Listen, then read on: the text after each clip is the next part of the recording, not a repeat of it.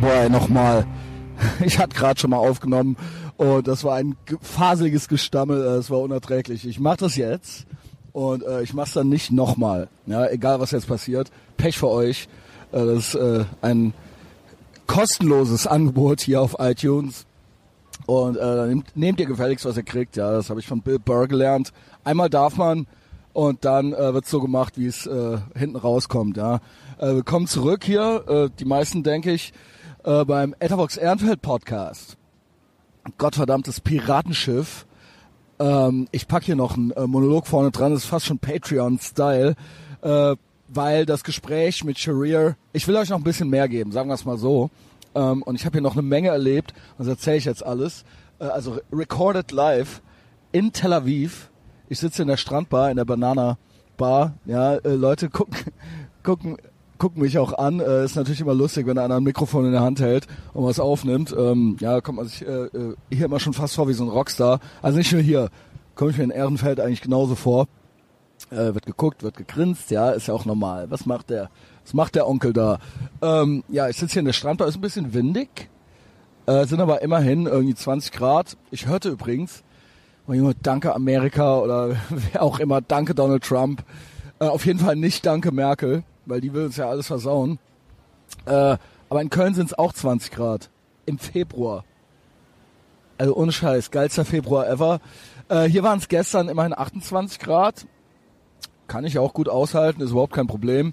Aber 20 Grad genügt mir auch, um äh, selbst bei Wind in Tel Aviv mit dem T-Shirt rumzulaufen. Ja, also die Sonne ist draußen. Ich sitze in der Sonne, ist wunderschön. Dadurch, dass es windig ist, sind die hier alle ihre Drachen am steigen lassen. Ja, aber so Riesendinger. Ach nee, da hängen die unten noch. Ist das Kitesurfen?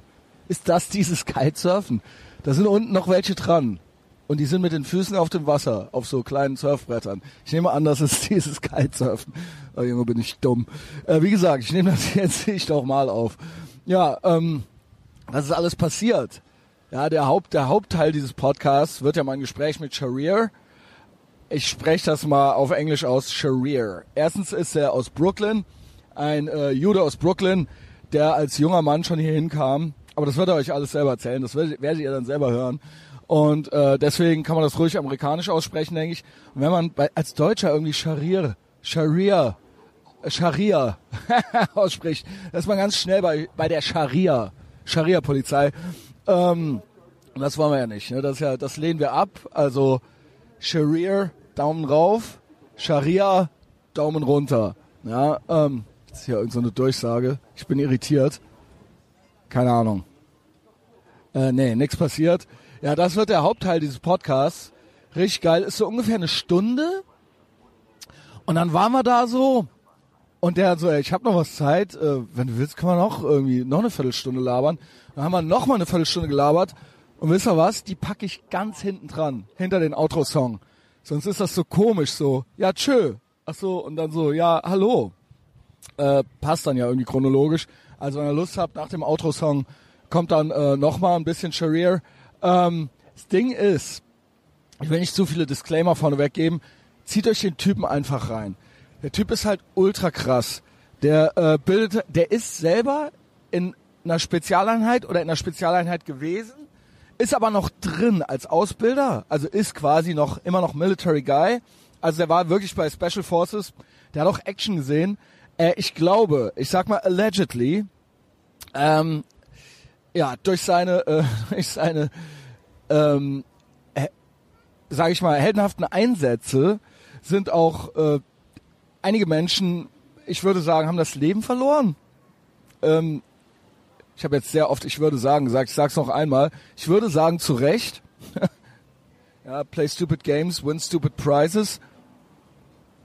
Und äh, er ist Krav Maga äh, Spezialist und auch Ausbilder, auch fürs Militär äh, immer noch und auch für Spezialeinheiten. Und er macht, äh, gibt Kurse auch äh, weltweit und hat seine eigene Krav Maga äh, Organisation aufgebaut. Und äh, wie gesagt, von Brooklyn nach Jerusalem. Äh, der Typ hat einiges erlebt und einiges zu erzählen. Das Ding ist, der Typ ist wirklich der Real Deal. Behaltet das im Hinterkopf. Ich habe vorher und nachher noch mit dem abgehangen. Und wir haben uns so gut verstanden. Also er hat übrigens auch Trump gewählt. Und er wählt hier auch Netanyahu, also er darf, äh, er hat zwei äh, Staatsbürgerschaften. Mm. Ihr versteht also, äh, dass wir es direkt uns gut verstanden haben. Ah ja, an dieser Stelle auch direkt mal Shoutout an den Dominik von der ähm, Self-Defense-Box in Köln. Guter Junge, ja. Sehr toleranter Junge, ja. Er toleriert zum Beispiel Menschen wie den Sharia und mich. Ich glaube, der ist ein ähm, wesentlich weiter links zu verorten jetzt äh, politisch. Also, ähm, weiß ich nicht, kein Trump-Fan, glaube ich. Ja, kriege ich auch hin und wieder mal Artikel von ihm geschickt, ähm, äh, dass äh, Trump blöd ist und diese Cortez cool ist und so weiter. Ähm, aber Shoutout an den Jungen. Äh, ist ein ganz guter, der kann sich zum Beispiel trotzdem mal einen Podcast geben, ohne auszurasten und ist äh, anscheinend gut davon unterhalten. Und durch ihn habe ich den Kontakt zum Sharir äh, bekommen. Ja, weil der hat in Köln mal irgendwie, ähm, genau, ich glaube, die sind der Organisation, der Krav Maga Organisation vom Sharir beigetreten und der Sharir war in Köln und er kommt auch noch zweimal dieses Jahr wieder und da freue ich mich schon drauf. Und ich habe dem gesagt, ey, wenn du, wenn du in Köln bist, so lass hängen. Wir gehen aus, wir gehen Burger essen, Sharir Mart Burger und er ist auch nichts anderes. Und er war auch jeden Tag bei Karl Hermanns. Ich glaube, ich musste noch ein, äh, ich glaube, die waren viermal hintereinander bei Karl Hermanns. Ähm, ja, Shoutout Dominik. Ja, danke für den Kontakt. Und Sharia, der hat mich abgeholt mit seiner Karre. Nee, Moment, so war es ja gar nicht. Ich bin ja zum einen Gym und dann hat er mich zum anderen gefahren. So war's. Ähm, komm, dann erzähle ich das jetzt direkt. Äh, wir sind dann nämlich, wir sind dann nämlich äh, nach Jerusalem und haben da eine Menge erlebt. Bla, da komme ich gleich noch hin. Aber äh, der Sharir, äh, oder soll ich von vorne anfangen? Was ist jetzt besser? Scheiße, das hätte ich mir vorher überlegen müssen, ne? aber da müsst ihr jetzt durch. Moment, ich mache das alles chronologisch, aber der Typ ist halt der echte Scheiß. Der Punkt ist, das wollte ich als kleinen Disclaimer vorneweg geben. Ich glaube, es nimmt sich nichts an der Inter Interessantheit. Der konnte, der kann nicht über alles reden. Der ist ja immer noch in, der kann keine Unit Number geben und er kann gewisse äh, Operationen oder gewisse Dinge, die die getan haben und auch gewisse Leute, die der umgelegt hat oder so, äh, da möchte und kann er nicht drüber reden. Äh, ich glaube, wir haben trotzdem ein paar sehr interessante Sachen getackelt und er hat so ein bisschen auch so aus seinem, seinem Leben erzählt und er hat sich tatsächlich ein bisschen politisch auch geäußert. Irgendwie ist ja alles politisch und äh, fand ich und auch er hat auch über Israel gesprochen. Ja, äh, das fand ich alles sehr interessant so aus so einer Inside-Perspektive. Ähm, ja, ähm, keine Ahnung, ist dann teilweise, er hat mir viele Blicke zugeworfen und viele Handzeichen gegeben. Und ähm, ich hatte jetzt auch, ich dachte, es war dann doch mehr ein Q&A. Ich dachte, es ergibt sich eher ein Gespräch. Egal, ich will gar keinen Disclaimer äh, so krass dazugeben, weil der Typ ist der Hammer. Der Typ ist einfach der Hammer. Er war vorher der Hammer und er war auch danach äh, der Hammer. Wie gesagt, wir haben uns so gut verstanden, dass er meinte, also ich meinte, wir hängen, wenn du nach Köln kommst. Und er meinte, ey, wenn du wieder nochmal zurückkommst und ich komme zurück, da komme ich auch nochmal zu äh, nach Jerusalem äh, und auch nach Tel Aviv äh, und äh, ja ganz allgemein nach Israel. Ich habe hier so viele Leute kennengelernt und äh, äh, scheinen meine Gesellschaft zu schätzen, zu wissen und ähm, ja, ich komme wieder. Und der Sharia meinte, ey, sag mir vorher Bescheid, dann kannst du bei mir bleiben und dann hängen wir. Und äh, ich habe auch einen Bauernhof hier äh, in Israel und so weiter. Ja, also ist alles kein Problem. Und dann wird's, glaube ich, mal richtig geil. Und der so, I show you the real Jerusalem, so. Und äh, der meinte halt auch, ohne Scheiß, der meinte auch die ganze Zeit so, und das habe ich dem auch abgekauft, äh, ich bin hier das Gesetz und so weiter, ne? Also so ohne mich, äh, ich mache, ich lebe hier nach meinen Regeln und I make the rules und so weiter. Ja? Also der hat das natürlich auch immer mit so einem Augenzwickern gesagt, aber ich glaube dem das, weil, also der ist halt Packin, ne? Der ist halt Open Carry, der ist halt Mil Military Guy und der hat halt immer der hat halt immer die Knarre an der Seite, also im, am Gürtel, im, im, im Hol Holster und hat halt auch immer noch drei volle Magazinclips auch noch am Gürtel dran, so, ja. Wenn er eins mal leer ballern muss, äh, ja, dann braucht man ja manchmal auch noch ein zweites und ein drittes, ja. Und ähm, er ist schon gut, ja, und äh, trägt halt auch, ähm, ja, trägt auch Oliv und ähm, auch eine sag ich mal, so eine Military-Mütze irgendwie mit so einem Abzeichen drauf. Ey, keine Ahnung. ich habe mich auf jeden Fall nie sicherer gefühlt, ja. In einem der sichersten Länder der Welt mit einem äh, Special Forces, Ex-Special Forces Typ und immer noch Special Forces Ausbilder. Äh, Bombe, ja. Ähm, aber komme ich gleich zu. Lass uns noch mal von ganz, lass uns noch mal ganz von vorne anfangen, ja. Äh, auch wenn ich hier so ein bisschen rumhaspele, ich glaube, man hört, dass ich gut drauf bin. War gestern auch nochmal betrunken, da komme ich auch nochmal zu. Zu, Ma zu Manowar und meinem Tinder-Date. ah, es ist so schön hier. Warte, ich trinke mal gerade einen Schluck Kaffee. Warte. Ähm, ja, wie ging das los? Äh, ich mache das jetzt einfach chronologisch von Patreon. Also ich setze Patreon als Basiswissen voraus. Ich weiß, dass das hier circa äh, 4000 Leute wahrscheinlich sich anhören und nur 200 davon auf Patreon sind. Ja, dann Pech entweder oder warum bist du arme Sau nicht bei Patreon? Ja?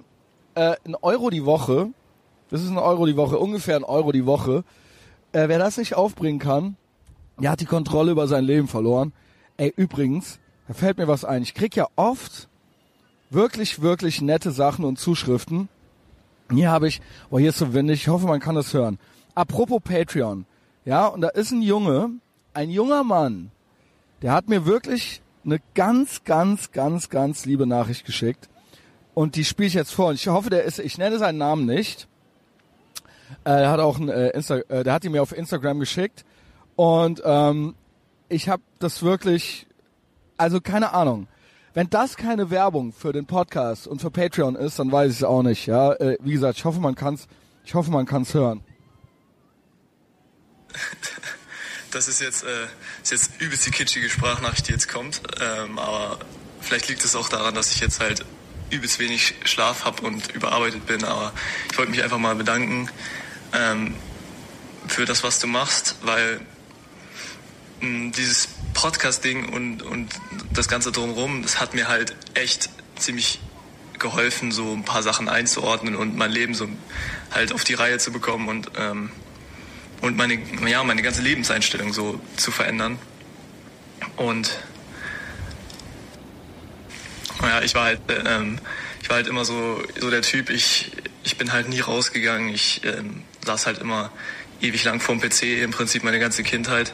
Und ähm, bin dann halt auch immer so depressiver geworden so. Und ähm, und es ist halt alles so aus dem Ruder gelaufen, sag ich jetzt mal. Und ähm, ja diese und ich habe dann schon sozusagen die Anfänge selber in den Griff bekommen, aber dann hat mir also dieser Podcast und ich sag mal dieses ganze Lebensgefühl, was da so vermittelt wird, hat halt echt seinen Teil dazu beigetragen, dass ich jetzt sagen sagen kann, dass ich jetzt mein Leben im Griff habe, komplett und ähm, und irgendwie optimistisch sozusagen ähm, ja, in die Zukunft schaue. Und ja, da wollte ich mich eigentlich, eigentlich bei, äh, bei dir und allen, die da mitgemacht haben, irgendwie mal ganz persönlich bedanken. Hm, und ich habe ich hab halt ähm, immer noch nicht jetzt so viel Geld, dass ich mir das nicht überlegen muss und ähm, dass ich das einfach so machen kann, aber ich habe mir halt, ähm, also ich, ich werde auf jeden Fall nächsten Monat ähm, erhöhen auf Patreon ähm, oder Patreon, weil ich auch immer das Gefühl habe, dass sozusagen ich überhaupt nicht dir was gebe oder dem Podcast, sondern, ähm, sondern dass ich sozusagen eigentlich mehr bekomme, als ich, als ich gebe. Und ähm, ja, es ist, ist krass. Es ist halt irgendwie echt krass. Und es ist halt auch krass. Und wisst ihr, also ich kriege ja oft so Sachen, auch mal kleine Nachrichten, auch mal hier ein Satz, mal da sowas. Ähm, aber das hier war jetzt wirklich eine ganz, ganz schöne, deswegen habe ich die vorgespielt. 19-jähriger Junge, ähm, klar, wer will, kann immer auch mehr zahlen, aber das müsst ihr nicht. Da bist du wirklich, ihr seid mit einem Euro die Woche dabei und ich glaube, das ist gut investiertes Geld und ich steck da so viel rein, auch von mir, wirklich. Ähm, also ich denke, dass es gut investiert ist und das bestätigt mir das auch. Also jetzt mal unabhängig vom Geld, äh, tut mir sowas auch wahnsinnig gut. Ja, dann weiß ich auch, dass ich irgendwie, ja, dass äh, ich selbst nicht, dass ich selbst nicht spinne und dass das alles ja irgendwie auch Sinn macht. Ja, ähm, also es gibt mir ein wahnsinnig gutes Gefühl.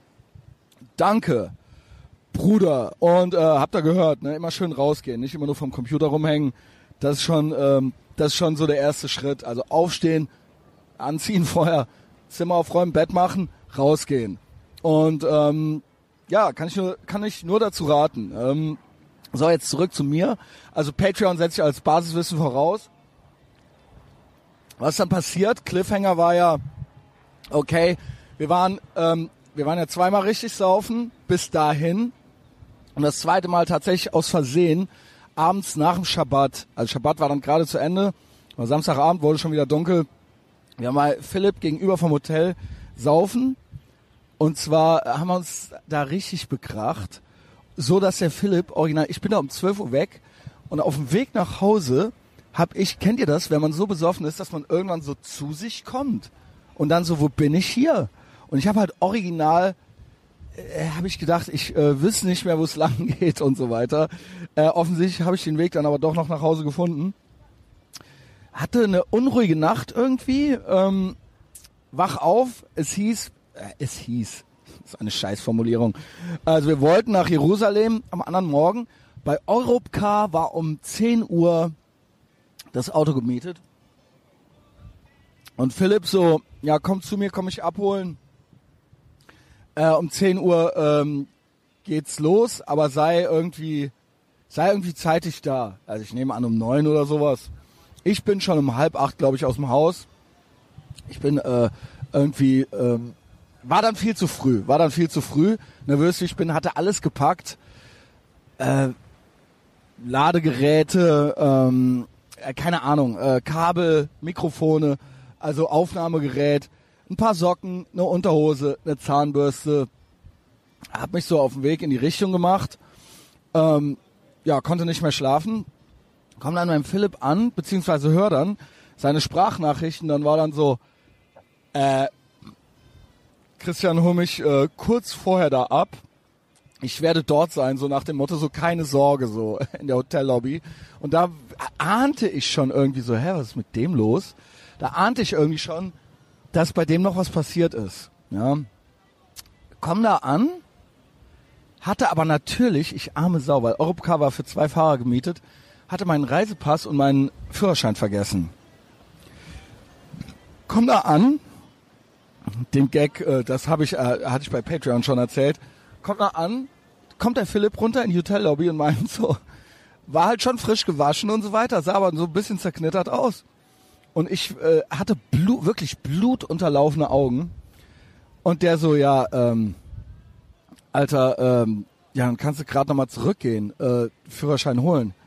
Ich so, ja, wieso? Äh, also wir können jetzt nicht mit dem das Auto holen und dann zu mir fahren, der so, ey, ich kann nicht fahren. Ich guck den an und sag so, ja, wie warst du noch weiter saufen oder was? Und der so, nein. Und dann so, gucke ich den so an, der dann so, ja. Und dann erfuhr ich halt, bin ich immer nach Hause und dann bin ich direkt zu Europcar gekommen. Und dann, äh, äh, ja, später, was ich dann erfuhr. Also war jetzt auch nicht schlimm, es ist bei dem nur noch ein äh, Tick später geworden. Geh dann nach Hause, hol meinen äh, Papierkram, geh rüber zu Europcar und ich war schon, sagen wir mal so, ich war schon, ich war schon irgendwie übernächtigt und ich war auch schon so ein bisschen so, ah, so ein bisschen so, kennt ihr das, so ein bisschen so Lagerkollermäßig, ausgelaugter, ausgelaugter Zustand irgendwie. Aber so ging der Tag schon los. Ich zu Europcar war schon so genervt irgendwie. Ähm, frag mich nicht warum. Philipp war ganz lieb und ist auch die ganze Zeit ganz lieb und ist auch ganz großzügig und Shoutout an Philipp und Philipp, du bist der Beste. Aber ihr wisst ja auch, wie ich bin. Ich bin so hypervigilant. Ich habe ADHS. Ich werde dann auch schon mal nervös und wenn dann nicht direkt jeder versteht, was ich will oder nicht direkt alles so ist, so wie ich es gerne kontrollieren würde, dann werde ich auch schon mal so kurzatmig so ein bisschen und ähm, gebe auch äh, kurze patzige Antworten. Das ist keine gute Eigenschaft von mir. Jedenfalls bin ich dann zu Europcar und komme dann schon so da an irgendwie und sehe so Philipp da drin. Der Laden ist halt voll und da drin sind halt wirklich ein paar Hobgoblins am Arbeiten. Das könnt ihr nicht, euch nicht vorstellen. Ich weiß nicht, was die für, keine Ahnung, wo die herkommen. Äh, keine Ahnung, können Pakistanis gewesen sein. Ich weiß es nicht.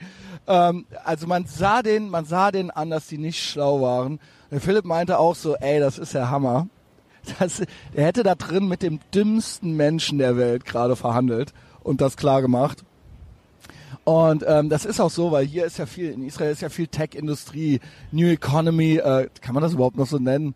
Halt so, halt so Silicon Valley-Kram und äh, also auch viel, ja, viel, viel andere Industrie, äh, viel Innovatives und so. Und die, die übrig geblieben sind, die sitzen halt eben im Europcar. Also das sind nicht die Schlausten.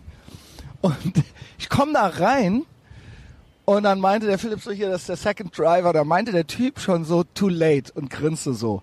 Too late? Junge, ich war um Punkt 10 Uhr da. Ich bin, ich stehe so früh auf, ich habe so krass ADHS, dass ich, wenn ich zu spät komme, bin ich pünktlich. So Leute, als ich dann gehört habe, als mich dieser stumpfe Typ anblickt und meinte too late, da bin ich schon wieder rückwärts rausgegangen. Da war alles zu eng, da haben mich Leute berührt. Ich dachte, da habe ich keinen Bock drauf.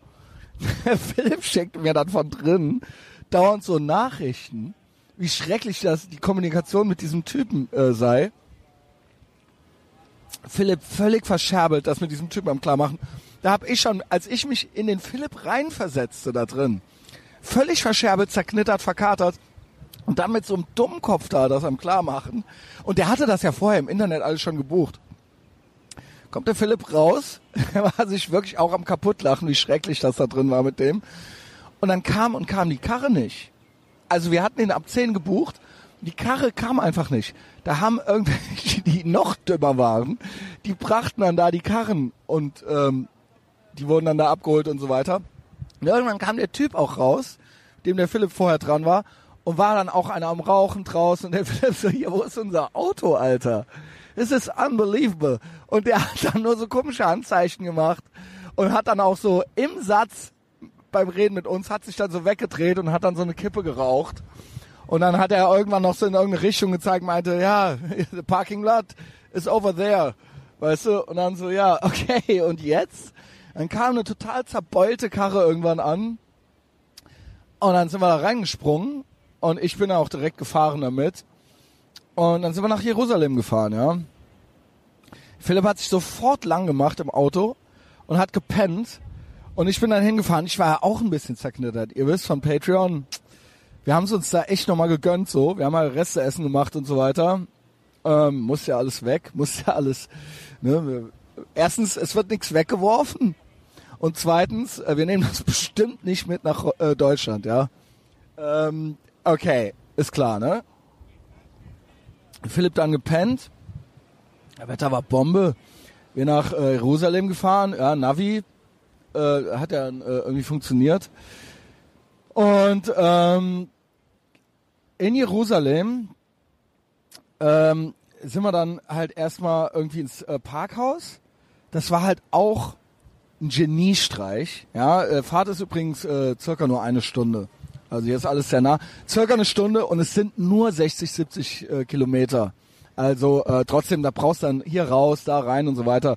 Stunde bist du dann irgendwie schon unterwegs. Ähm, und dann sind wir, haben wir irgendwie direkt abgestellt. Und direkt war da so eine Mall. Haben wir erstmal Kaffee getrunken. Und ähm, ja, in Jerusalem rumfahren ist auch anstrengend. Ähm, ich würde sagen, in Tel Aviv auch so ein bisschen. Autobahn ist Autobahn. Aber ähm, das ist ja schon, also Tel Aviv ist eine sehr äh, westliche Stadt mit einem leicht mediterranen Flair. Äh, also ist mediterran ist ja literally am Mittelmeer. Sagen wir mal so, in Italien fahren die schlimmer Auto, aber äh, in Köln nicht viel besser, aber ist schon auch ein bisschen anstrengend. Ja, also es wird hier schon irgendwie an Regeln gehalten, aber ja, die Leute rennen auch über die Straße und die Vespa-Fahrer machen auch irgendwie, was sie wollen. Äh, muss man so ein bisschen gucken, ja. Und Jerusalem ist auch noch ein bisschen komischer verwinkelt und so weiter, ja. Wie gesagt, für einen Kölner kein großes Problem. Köln ist ja auch total beschissen. Aber äh, ich fahre jetzt auch nicht jeden Tag Auto. Also in den USA äh, fahre ich sehr gerne Auto. Hier ist dann doch eher so ein bisschen Arbeit so, ja. Ähm, und äh, kam man da an und waren dann direkt irgendwie so 800 Meter vom Western Wall, von der Klagemauer entfernt und äh, Old City, da habe ich uns auch irgendwie direkt hingebracht, äh, schlau wie ich bin. Also trotz Navi ähm, wusste ich da jetzt nicht, wo es da cool ist. Also was hätte ich da eingeben sollen bin dann einfach den Schildern gefolgt äh, in die Old City und hat dann auch gut geklappt. Und dann sind wir, haben wir auch direkt das gemacht, sind dann direkt ans Western Wall gegangen, also an die Klagemauer. Und da gehst du ja wirklich durch diese äh, verwinkelten Gassen und alles, wo äh, halt auch irgendwelche Basare sind. Also richtig krass, da sind viele Menschen, aber es ist so eine ganz komische Stille, also so die die äh, das gesprochene Verhalt da ganz komisch oder beziehungsweise eben nicht. Und das ist ganz gruselig. Und äh, ich kürze ein bisschen ab, ja. Also jedenfalls haben wir den Tag da schön äh, verbracht, sind direkt zur Klagemauer Und da kann man sich was wünschen. Und da habe ich auch vorher was äh, auf den Zettel gepackt. Und äh, dann kriegst du da so eine kleine Kipper am Anfang und kannst du da reingehen. In den Männerbereich sind wir natürlich reingegangen. Ja, ist äh, noch äh, Geschlechtersegregation dort. Und dann habe ich äh, tatsächlich gebetet. Zum ersten Mal, also seit, was weiß ich, wie viel, seit 100 Jahren. Ähm, und habe da meinen Wunsch, habe da meinen Voodoo-Zauber auf eine Person gelegt. Sorry, Person. Person. Ähm, alles, was ab jetzt passiert, ist nicht mehr in deiner Hand. Äh, und äh, ja, cool. Ähm, habe ich gemacht und äh, hat was Meditatives und äh, was Spirituelles. Ja, alle drei Weltreligionen oder so die wichtigsten, äh, oder sagen wir mal so, äh, keine Ahnung, Buddhismus ist auch eine Weltreligion. Bla, ihr wisst, was ich meine. Also ähm, Judentum, Christentum und der Islam, da kommt alles her, da läuft alles zusammen. Äh, da wird auch das äh, jüngste Gericht stattfinden, wenn man die Evangelicals in den USA befragt. Ähm, und es ist schon überwältigend. Es ist ein krasses Gefühl, du bist dann halt da so, ja. Und das ist halt echt, also keine Ahnung, da muss man jetzt auch kein total strenggläubiger Mensch für sein. Also auch kulturell, auch historisch. Äh, also mich hat's berührt irgendwo und ich bin dann da auch kurz in mich gegangen. Und da muss ich auch mal was sagen, ja. Was Donald Trump machen kann da an der Klagemauer, kann ich auch. Und hab's dann auch gemacht. Und äh, in seiner Tradition sehe ich mich auch dann poste ich ein Bild von der Klagemauer oder überhaupt. Ich poste zwei, drei Bilder. Einmal, ich bin gut angekommen, dann noch ein Bild mit den äh, zwei Flaggen, äh, das an, äh, mit antifaschistischen Grüßen, Israel-Flagge, USA-Flagge und dann noch ein Bild von der Klagemauer. Und ein paar Sachen habe ich gelöscht, ein paar Sachen habe ich mich aber doch jetzt entschlossen stehen zu lassen. Wie dumm einem manche Menschen dann in den Kommentaren darunter kommen, ja. Also bei der Klagemauer haben sich wirklich wie gesagt, ein, zwei Sachen habe ich gelöscht.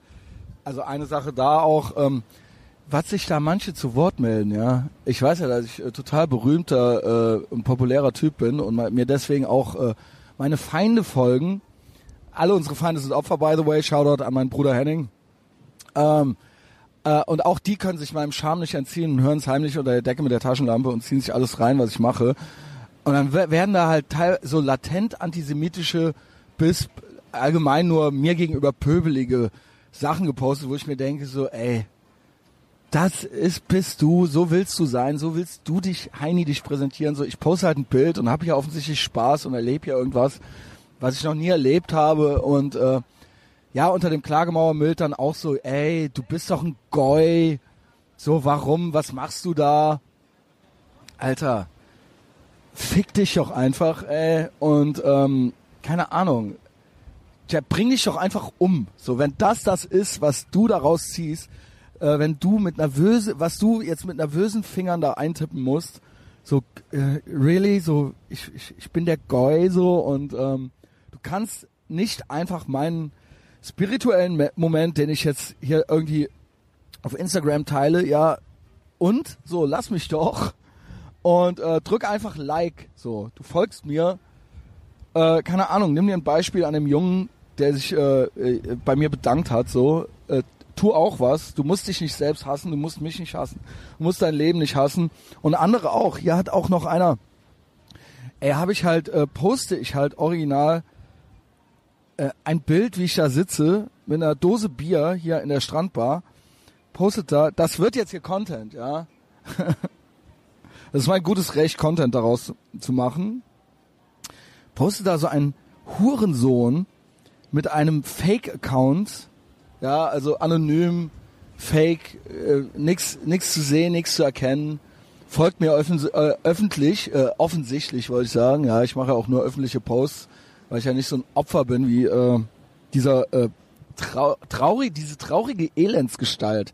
Unter anderem postet er, hat drei Posts, hat er sich die Mühe gemacht. Äh, oh, ein peinlicher Teilzeitjude. Geil. Ah, ey, ohne Scheiß, seid nicht so wie diese Opfer. Äh, das ist einfach kein Leben, ja. Das kann doch keinen Spaß machen. Äh, ich habe hingegen Spaß. Ähm, unter anderem postete ich ein Bild von der Klagemauer, hab da äh, mein kleines Gebet äh, vollzogen. Selbst Philipp, Philipp ist wirklich Atheist, selbst er hat das gemacht. Und äh, sagen wir es mal so, schaden kann es nicht. War ein schöner Moment. Dann sind wir rüber zu der ähm, Al-Aqsa-Moschee auf der anderen Seite der Mauer, Te Mauer Tempelberg, ja. Und ähm, ja, da sind die dann schon anders drauf. Natürlich, natürlich, ähm, also überall sehr äh, große Sicherheitsmaßnahmen, aber natürlich die Moslems, äh, da wird man dann vorher, äh, kriegt man gesagt, lass die Kipper in der Tasche, nicht die Kipper rausholen, weil auch das ist schon offensive. Hat mir auch der Sharia eben äh, bestätigt. Die sind immer offended. Ja, wir kennen es ja von überall auf der Welt. Ja, warum, warum sollte es in Jerusalem anders sein? Und dann komme ich da an und dann haben die da einen Türsteher und er sagt dann zu mir, ich soll mich bedecken. Ich, der Messias, soll sich bedecken. Messias! Oh mein Gott! Äh, Messias hat sich aber nicht bedeckt. Messias ist einfach nicht reingegangen. Ähm, ja, habe auch unter anderem ein Kreuz eintätowiert und so weiter. Hat denen nicht gefallen. Philipp ist dann rein, kommt rein ins Gebäude, will dann rein in den Schrein gehen. Und dann sagen die zu dem, Assalamu alaikum, bist du Moslem? Und der so, ja, Assalamu alaikum. Dann geht er weiter und dann fragt ihn ein anderer, sag mal, bist du wirklich Moslem? Und dann sagte der Philipp, dann meinte der Philipp zu mir, dann hätte er sich nicht getraut. Nochmal.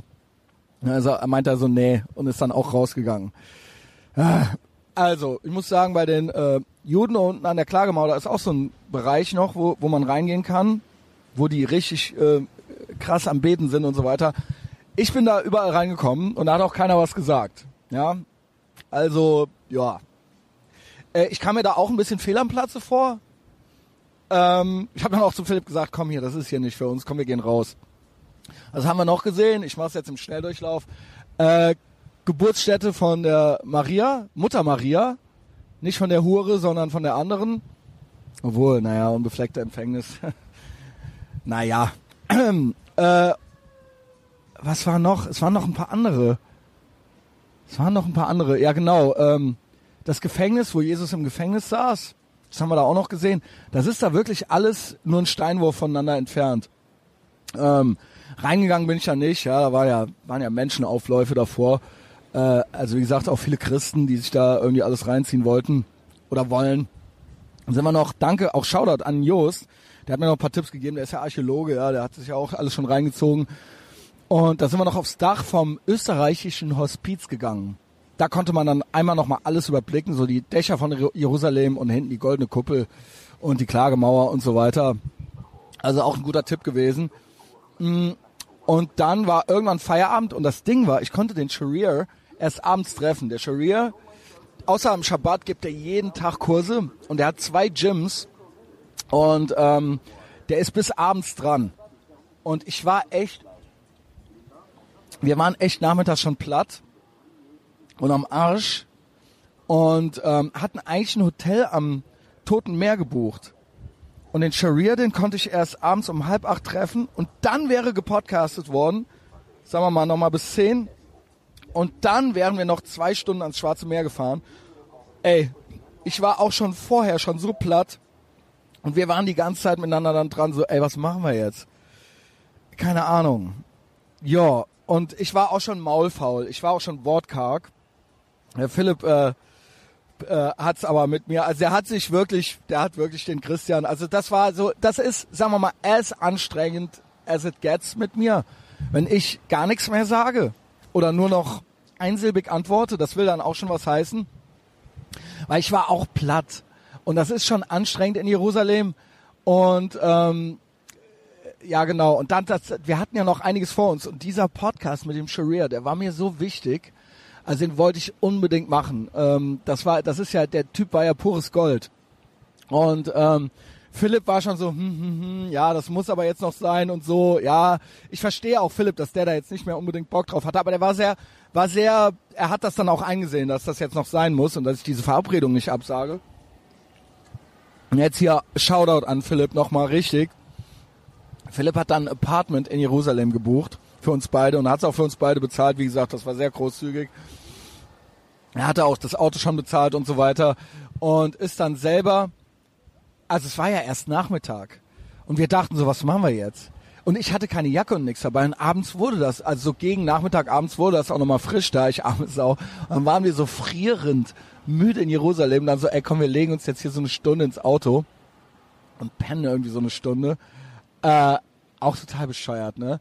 Ähm, keine Ahnung, haben wir dann nicht gemacht, sind dann zum Stadion gefahren, wo der Sharia sein, sein Gym hat, haben dann da noch irgendwie eine Stunde abgehangen, haben die Zeit totgeschlagen, dann sind wir irgendwie, komm, lass uns noch mal gucken, vielleicht können wir ja jetzt schon in die Bude, äh, habe ich den Philipp äh, zur Bude gebracht. Ich hoffe, das ist jetzt nicht zu wirr.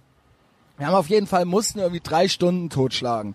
Killing Time. So, ähm, haben, waren noch was essen, waren Sandwiches essen, Roastbeef Sandwiches. Die waren richtig, richtig lecker, richtig geil. Wie gesagt, ich habe hier noch nichts Schlechtes gegessen. Beste Essen hier in Jerusalem und auch in Tel Aviv.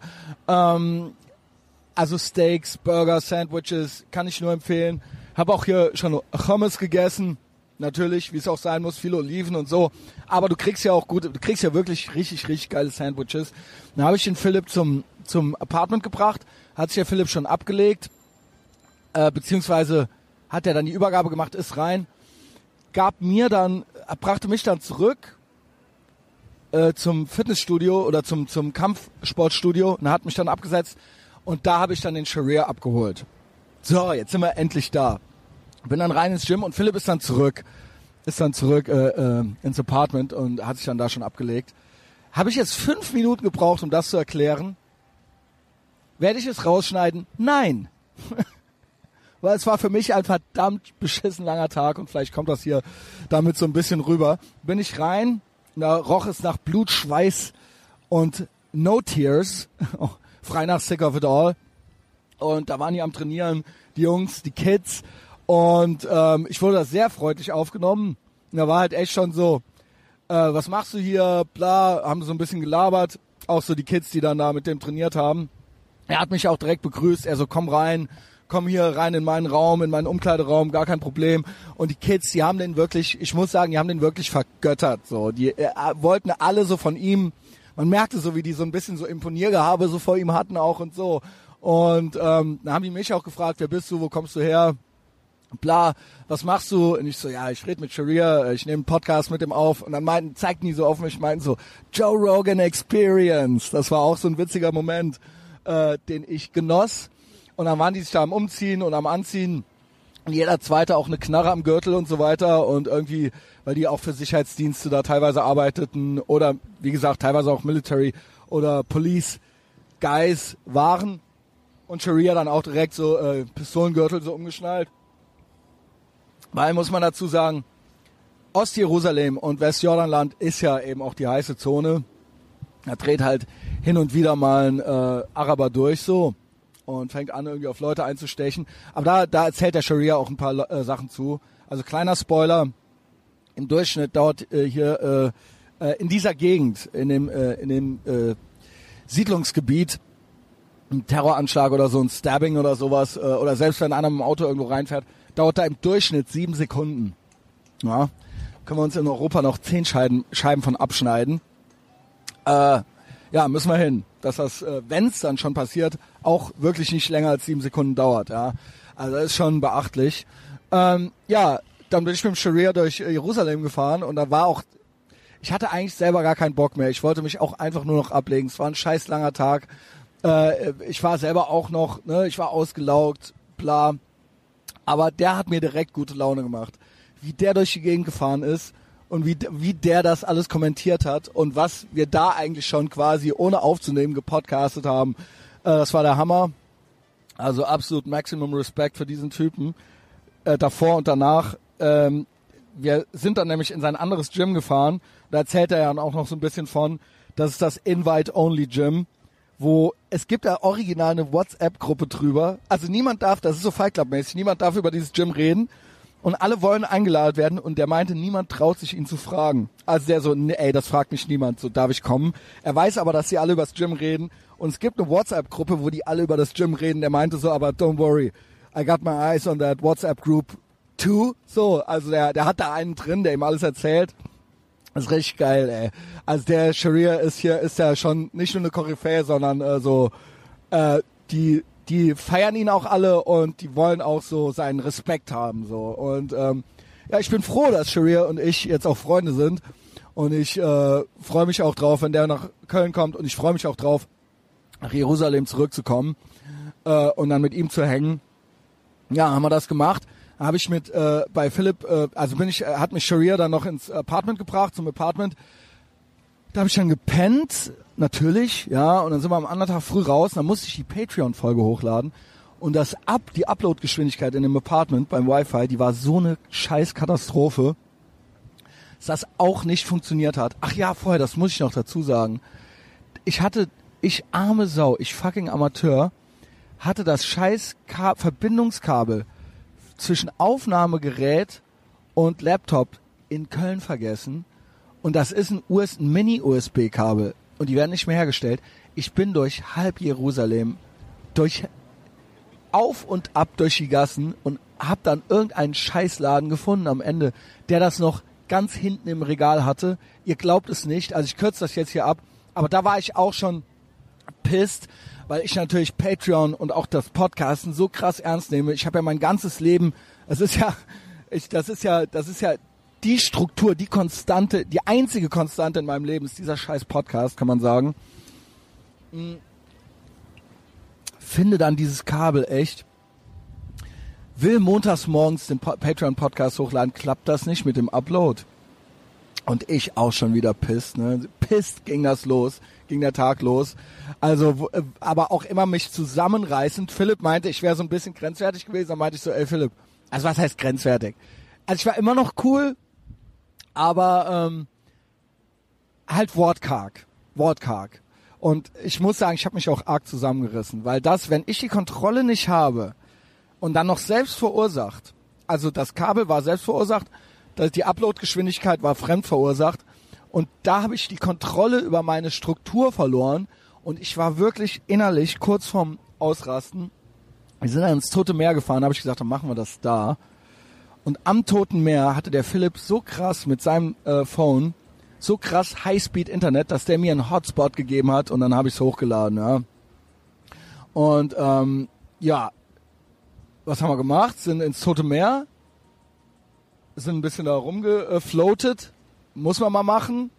Reicht dann auch nach 20 Minuten. Und dann sind wir zurückgefahren. Also Philipp ist dann gefahren. Ich habe ein bisschen gepennt im Auto. Und ähm, wie gesagt, alles, alles sehr wortkarg. Aber ich habe vom Philipp äh, danach dann doch noch ein Kompliment bekommen. Vielleicht, ähm, nee, ich spiele es jetzt hier nicht vor. Er meinte, ey, das haben wir toll gemacht. Wir waren beide erschöpft. Ähm, es war eine tolle Erfahrung. Und ähm, wir hatten eine, wir hatten eine gute Zeit. Jetzt habe ich das so, so oft dazu gesagt, als wäre es so schlimm gewesen. Ich muss nur sagen, das bin ich so in einer, äh, sagen wir mal, in einer erschöpften Extremsituation, wenn ich die Kontrolle nicht habe. Das ist das schlimmste Me, das es gibt. Und Philipp war aber trotzdem noch so, dass er meinte, äh, es war wunderschön und äh, wir hatten eine gute Zeit. Dann äh, kam ich hier zurück und eigentlich sollte Philipp ja mit zu Manowar kommen. Ja, was passiert? Patreon-Leute wissen, ich hatte ein Tinder-Match und mein Tinder-Match, was für ein Zufall, man konnte das nicht sehen. Ich meine, ohne Scheiß, was ist das für ein Schicksal? Äh, die hatte nur gestern Zeit und ähm, die stand auf Manowar, stellte sich dann raus. Die war zum Beispiel auch schon, also eine Israelin, ja, born and raised hier, aber die war auch schon äh, dreimal in Wacken zum Beispiel die war mal mit einem Deutschen zusammen, der auch ursprünglich aus Köln kam. Also ich meine, was für ein Schicksal ist das bitte? Ich habe Manowar-Tickets. Eigentlich sollte auch ursprünglich auch ein Girl mitkommen, ja, was ich äh, aus äh, rein egoistischen Gründen dann ähm, beendet hatte. Also es sind ja immer äh, egoistische Gründe. Also ich es sind auch empathische Gründe, aber auch egoistische. Ja, bla, Fasel. Äh, jedenfalls, äh, so, so war es auch ursprünglich gedacht, ja. Äh, es sollte, es sollte äh, ein, ein, ein Girl mitkommen. Äh, die war dann aber nicht hier. Dann sollte Philipp mitkommen. Und dann habe ich aber Philipp ausgeladen. Und Philipp hat das auch verstanden. Und Philipp war auch kaputt, hat er mir bestätigt. Und er hatte eigentlich auch gar keinen Bock mehr groß was zu machen. Ich habe mich dann hier kurz was abgelegt. Racheli, äh, wie sie heißt, musste bis 20 Uhr arbeiten ich durfte dann zu ihr nach Hause kommen. Sie lebt in, äh, ähm, ach, wie heißt das? Florentin. Florentin, das ist hier der Art District. Ähm, also irgendwie auf der anderen Seite des Rothschild Boulevards. Da bin ich hin. Ich meine wirklich, ich wiederhole, wie geil ist es? Du hast hier ein Tinder-Match mit einer jungen äh, Israelin und die ist Manowar-Fan. Also come on. Und das hätte mir alleine schon gereicht. Ich meine, Manowar, Girl, äh, hingehen, schönen Abend haben, zum dritten Mal saufen. Äh, das war ja dann klar, dass ich nochmal saufen musste. Zum Glück hatte ich mich vorher, wie gesagt, noch mal ein, zwei Stunden abgelegt. Hol sie nach der Arbeit ab. Sie so, ja, bla, ich dusche, schnell, mach mich fertig. Die war natürlich nicht fertig. Hat mich aber schon reingelassen. Und dann saß ich da und es lief auch schon Manowar. Und äh, die hat mich dann, ich hatte vorher schon so zwei Bier, zwei Drinks zu mir genommen, weil ich natürlich aufgeregt war. Also äh, ich bin natürlich cool, aber ich bin auch aufgeregt, ich bin auch leidenschaftlich. Äh, und dann kam ich hoch und da hat sie mich mit so unter unter anderem mit den besten Worten begrüßt, mit denen ich jemals begrüßt wurde äh, bei so einem Tinder-Match, Tinder-Date. Und dann meinte die wirklich so, ey, wow. Und das war, als sie meinte das positiv. Sie meinte so, ey, wow, äh, krass. Du siehst ja tatsächlich so aus wie auf den Bildern. Und da war sie richtig glücklich drüber, ja. Äh, und das hat mich dann auch gefreut. Und dann saß ich da und dann hat sie äh, schön Manowar angemacht und kam dann irgendwann dazu. Und dann gab's Goldstar-Biere und dann gab's Schnäpse und die hat mich da richtig, richtig abgefüllt. Und dann sind wir zu Manowar und dann haben wir da immer weiter gesoffen.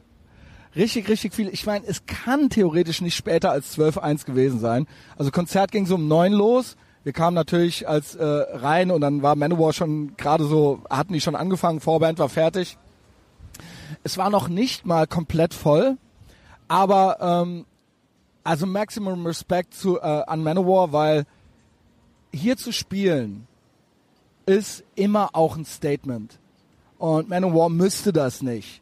Also ähm, die könnten woanders einfacher hin und einfacher spielen und wahrscheinlich die Bude voller machen als hier. Und das ist ein fucking Statement gewesen. Und das war, äh, war ein Gänsehautkonzert dadurch. Und die Leute haben sich haben das auch sehr gefeiert und haben sich auch sehr gefreut. Ich habe mit Racheli an, äh, weiter getrunken, Racheli. Äh, und äh, wir haben es dann angefangen äh, zu küssen dort. Ja, ähm, und dann war auch klar, äh, wie es weitergeht. Ich wurde dann danach äh, zu ihr nach Hause eingeladen. Jetzt kommt's, ey. Wir sind mit dem Taxi nach Hause gefahren. Also es ist wirklich, wir haben nicht viel mehr nach dem Konzert gemacht, als es vorbei war. Ähm, ich war aber schon komplett so filmrissmäßig besoffen. Wach morgens bei ihr auf im Bett, sie komplett angezogen und ich komplett nackt. Wir so, aber so Arm in Arm halt so, ja. Also könnte man jetzt sagen, Epic Fail, dachte ich dann halt auch so, ja, herzlichen Glückwunsch, Christian. Ähm, keine Ahnung, gut gemacht so. Mit anderen Worten, die war dann wahrscheinlich auch mal im WC oder so. Und ich bin dann sofort eingepennt, so. Hm. Das Gute war, dass wir zwei Stunden früher aufwachten, bevor sie arbeiten musste. Und dann haben wir natürlich alles nachgeholt, ja. Also, ähm, ich möchte jetzt hier nicht zu sexprotzmäßig daherkommen. Aber äh, ich, will, ich will nur, dass ihr wisst, der Adler ist gelandet, ja. Äh, das war sehr schön. Und dann ist sie zur Arbeit und sie meinte, ich müsse wiederkommen. Und ich glaube auch, ich muss wiederkommen, ja. Äh, bevor die äh, Saison mit den Amerikanern wieder losgeht, äh, in Köln, äh, auch im, äh, keine Ahnung, im April, das irgendwie so ein Wochenende muss nochmal einzurichten sein. Und äh, das werde ich auch machen. Ähm, Sharir in Jerusalem und Racheli in Tel Aviv. Es muss sein. Und ich glaube, das wird ja noch günstig. Günstig, weil die Flüge gehen ja jetzt von Düsseldorf aus durch. Also Scheiß auf Alitalia. Auch alle, die zu mir meinen, ey, fliegt doch eine richtige Fluglinie, du Lelek und so weiter. Auch dieser eine Bastard da drunter geschrieben. Junge, da flog nix. Das ist alles Scheiße, was fliegt, äh, was vorher flog. Ich bin ja schon froh, dass ich Istanbul äh, Airlines äh, umgehen konnte und bei Alitalia in Rom gelandet bin, nicht mit Istanbul Airlines in, äh, ah, wie heißt Istanbul, ja, in Istanbul. Wie gesagt, ich habe ja mir geschworen, keinen Fuß jemals in ein islamisches Land zu setzen.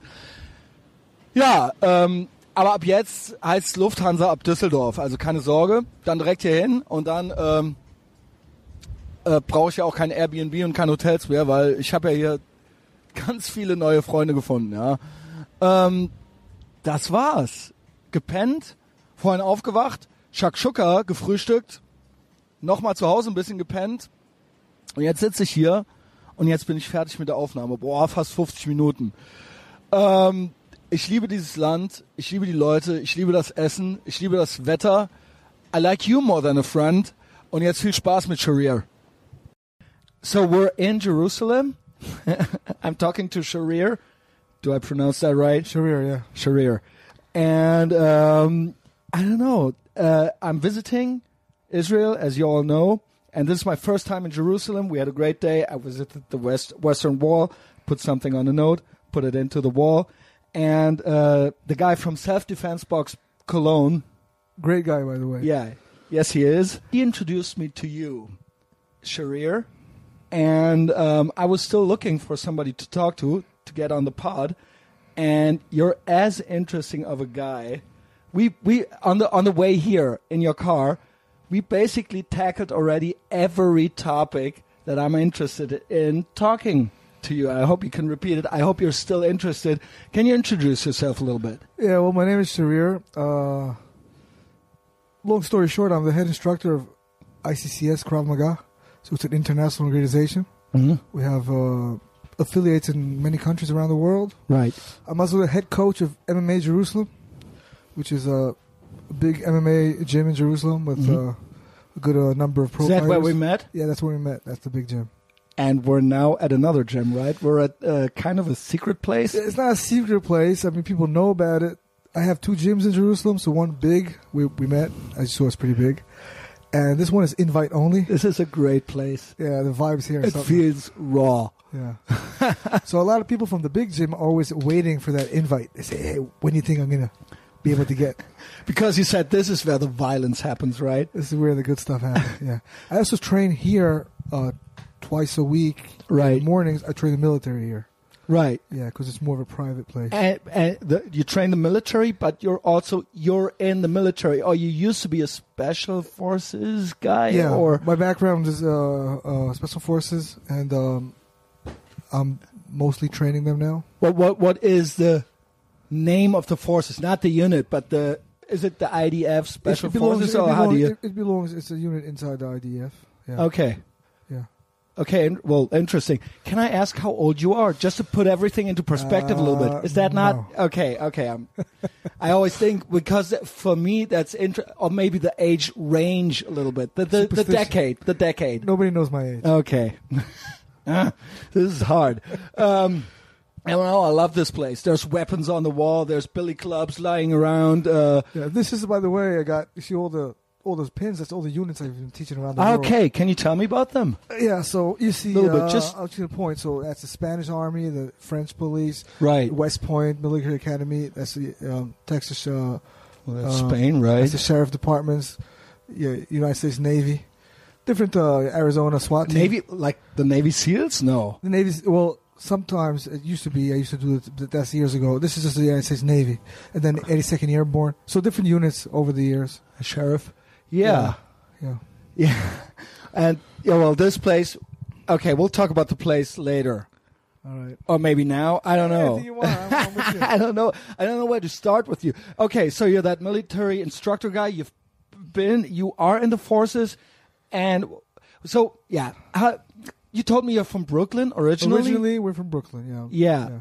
So how did you get here? Or maybe we'll talk about how how long. Since when are you in Israel? As uh, I left home at an early age. Yeah, right. Now, uh, as a as a teen, I, I uh, went back and forth a lot, Okay. and uh, I used to get in fights. You know. so. More in Brooklyn or more here? Oh, there. Okay. And uh, There is a, I mean, I've been to Brooklyn and there is a Jewish Brooklyn. There's a black Brooklyn, right? Yeah, a Jewish Brooklyn there's and a the lot of- there's- hipstery there's a lot of Jews in Brooklyn now, right? I didn't really belong to any. Well, I guess I would just think naturally that would be the part that you were. Yeah, well, Brought up. it- it- back. It, it wasn't. Uh, it wasn't. So divided? Yeah, that right? It was more was, mixed? not where I was. Yeah. Yeah, was- because when I was there in 2013, it was really Yeah, not now- segregated, but it was really, there yeah, were. It was just natural. They live with them. They, Right, right, right. Yeah. That's just what, what it was. Yeah. Mm, so, but you were born there, and then you Originally, we were from there, all the family, yeah, and uh, anyway, uh, I came here to join to, uh, to join the army. but you came here as a kid, right? Back in no, uh, I was a, not a kid. I was a teen. Okay, teenager, Yeah. and then when when and then you finally moved here, and you stayed here for good Yeah, at at a. Well, Well, but you were still not an adult, right? right. But you knew already that you wanted to be in the army. Yeah. I mean, in Israel you have to, right? Usually but you d- you wanted to make it a career at a very early age, right? Um, not no. I wanted to go special forces. I didn't. Right. I didn't think about it as a career. It's not my career. My career is ICCS and Right. Jerusalem. I love to teach. Right. So I'm still there teaching, and uh, ICCS also we teach the first response teams in Israel, right. which is a is a very big. Can you thing. say what? I mean, I kind of know what that means, but maybe Yeah. for the others, first? Res- well, if something Yeah. bad happens. well, the thing is right. So there's different areas in Israel, right? and the army understood something very. Yeah, tell me about the areas. Well, you got you know you got Jerusalem, you got then you got Right. the center, you got the West Bank, and the West Bank. There's many areas there, so you have a lot of Jews living in the West Bank in different uh, neighborhoods, Right. surrounded by uh, by the Arabs, and sometimes it gets a little hostile. Right. And then there's um, over the years we had some terror attacks in these in these neighborhoods. Right. Now uh, the army understood something very simple: say we can't be everywhere all the time. Sure. Now, when there's so what they said is okay, there's a terror attack, let's say in this neighborhood, we'll take people who live there, who ex-military, many of them ex-special forces. Right. We would give them weapons, we give them training, which they don't need a lot of training anyway because they're already trained. Right. and, they- and they have all have beepers, and then if something goes on, they respond first, and their job is usually to to end it or to freeze the situation, depending on it, until the military gets there, which could take about 15 minutes, which is a very long time. So uh, actually, in most cases, the first responders are the ones who end the whole thing. Okay. Now, think about it. Uh, I don't know if you have it in Germany, but I know in America or other, other countries you have volunteer firemen. Right. Right. So right. think about it as a volunteer special forces. Sure. That's exactly what it is. okay. And then they, they need training, so all the hand to But you approach them and say, "Would you be interested in No, no, being a first the- responder?" Or well- they do that? well, if usually if once you finish the military and you're young and You strong, and you know that this So- exists. If you live there, you want to you want Right. to help the community. Yeah, and also don't forget that if you're married, you have kids, you're in the community. Right. You, you want to protect your own community. Sure. So they're happy to do it, and also they're highly motivated to train. I don't train them anymore because I don't have time. But one of my head instructors here in Israel, he's the one who takes care of that. And what what, what would be the most? I mean, uh, we're talking to people. I'm a little bit informed, but some people may not know anything about the area. We're talking about it's what is the most dangerous area? Would probably be where the settlements are. Yeah, that's why I said neighborhoods. Okay, That's what I meant, so yeah. is that the No, no, no. Wrong yeah, term? no, Yeah, no, right. Yeah, that's what I meant. that's in West Jordan, Uh, that's in the West Bank. Which West is, Bank. Yeah, the West Bank. yeah, Yeah, right. Yeah. Which is East Jerusalem, and behind towards, it, then after well, yeah, t- towards uh, I'm Route still 60, trying to- towards after you go through Bethlehem, Ramallah, all that area, right, right. all the way to Nablus. And, yeah, and this is a hot zone, or how would you call that? Yeah. yeah. Uh, and this seems to work quite well. It seems, yeah, it works. I mean, you have uh, a lot of fatalities in the Right. in the first responders, obviously because they're first. But uh, how how do people live? I mean, it's it's it's it's how do how do exciting to say the least. There. Yeah, I mean, obviously people live there. I understand that, but you it's what. it's I'll it's how do you go on with your daily routine? I guess I don't know. Coming Are you not outside- thinking about it? Yeah, right, from the outside, so I I could tell you both perspectives. right, They have faith sure. and they love their land, and you got to respect that. You got to respect. I do. so that's how they live. I there. think that's, Yeah, uh, that's well. I highly live. respect that because Yeah. I don't know if I could. Uh, well, I guess basically, well, if you decide to do it, at one point you're in, right? Yeah. You're in. You're not. Are you constantly thinking about it, or are you not? You know, it gets kind of a habit, Right. and it's your lifestyle. You know, so I don't think you constantly think about it. It's, it is what it is. You know, I, I never try to understand people who I, uh, if I'm not, I don't, I'm not, I don't walk in their shoes. Right. You know, that's why I'm not into Well, politics. but you must have thought about that before. I mean, this Uh, is a I, uh, I've been in the military or involved in first responders in training so many years. Right. I don't remember. Oh, interesting. Well, there's so many interesting things. What I thought was kind of uh, nice was when I entered the gym, all the young well guys that you were training there, they were obviously very well. They seem to like you. Let's put it that way. I'm the boss of Jerusalem. you said that to me in the car. You're the boss here. You're the law here, I'm the sheriff. and you're the sheriff, and Yeah. and you're not following orders, right? I make the law. you make the law. Well, I'm really law. interested in all about uh, in all of all of those things. So most of the guys, oh, you told me already, but the others didn't hear that, are also military, police. a lot, not most. Yeah. I got all ages, but a lot of the guys are military and police. And They Right. feel very comfortable with me. A because Sure. of my background, and, and, you know I have the same kind kind of language with them.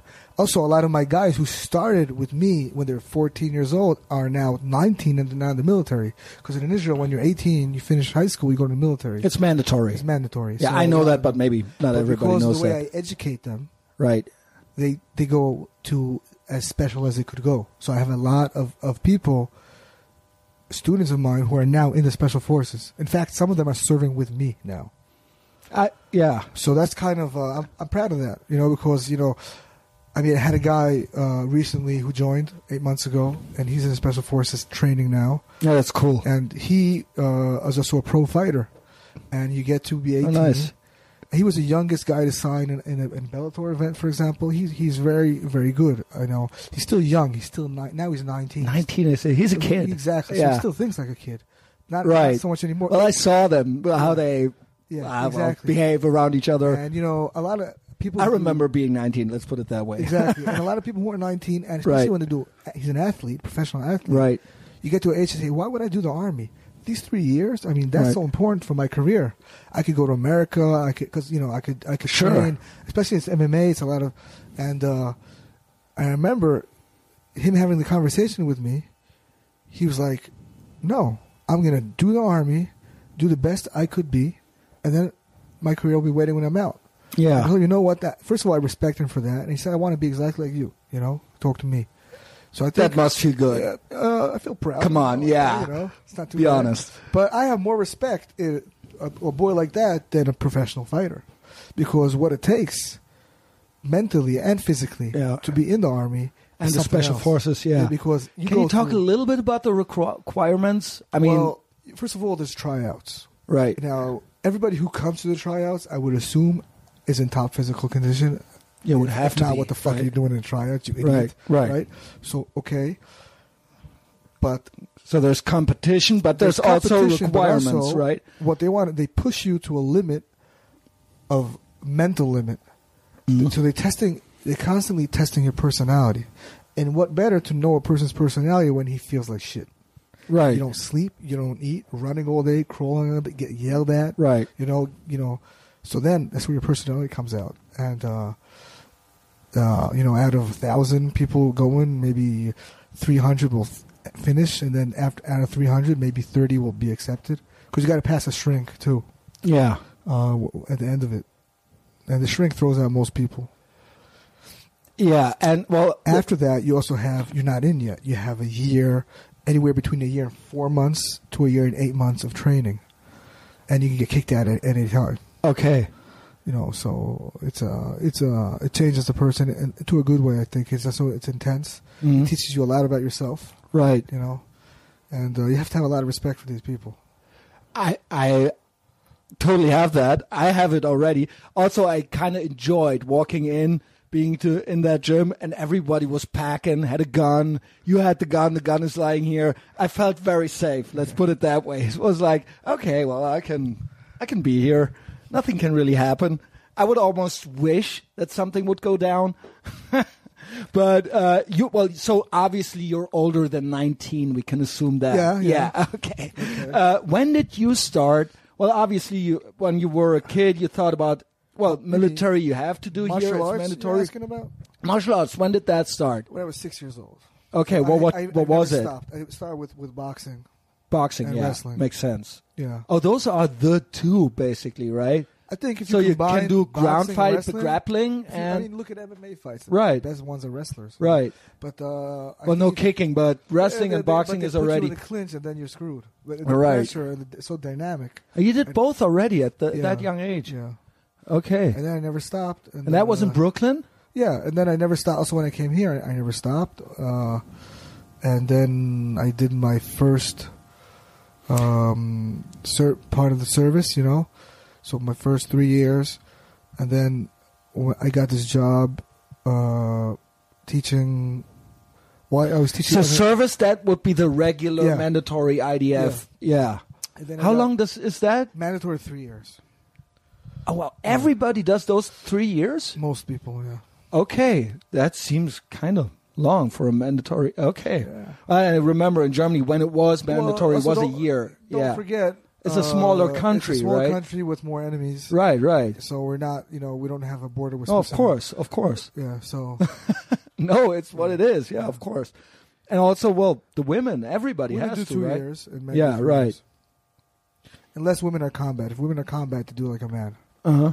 Yeah. And you were training women also, right? Yeah, And at the yeah, gym, I saw yeah, a lady there. Yeah. Yeah. Okay, but mostly it's guys, Does that right? bother you?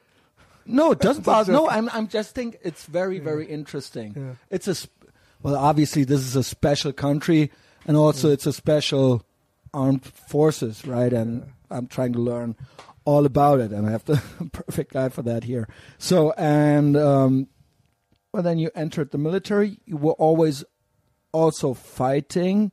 I, yeah, that was so- already also a career well, option that's for what I, you. lo- I love to do that. And then when they saw my level, you know, because I mean, for me, How did they see? because you do you do a Krav Maga course in the army, and then you do sparring. Okay, and you And were me, already I very skilled. ass. I mean, that was like PlayStation for me. That was easy stuff. I mean, I mean, that's what I do. Can you know. tell us? I don't. I know a little bit. Can you tell us what Krav Maga is?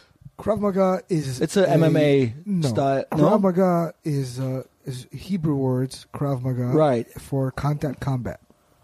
But So when was it invented? It was invented during the 1940s, I Well, guess. when Israel got its independence Right. in 1948, right, they, they they started the idea. and then already, yeah, And then they needed some hand-to-hand training, Right. so they called it Krav Maga, which is to Hebrew words for contact combat. And uh, was it not after the 1947 when? when the- 1948? that's the, that's when the war. right, uh, basically, yeah. and then not not only World War II, but also when here, uh, who was it who tried to Ben Gurion, uh, Uh, first uh, prime minister, he declared Israel attack Israel Israel- already in Israel's a- 1947? yeah, right, Right. But when the British left, the British left the country. The British were here, and then Israel declared independence. Right. A, a day later, the War of Independence started.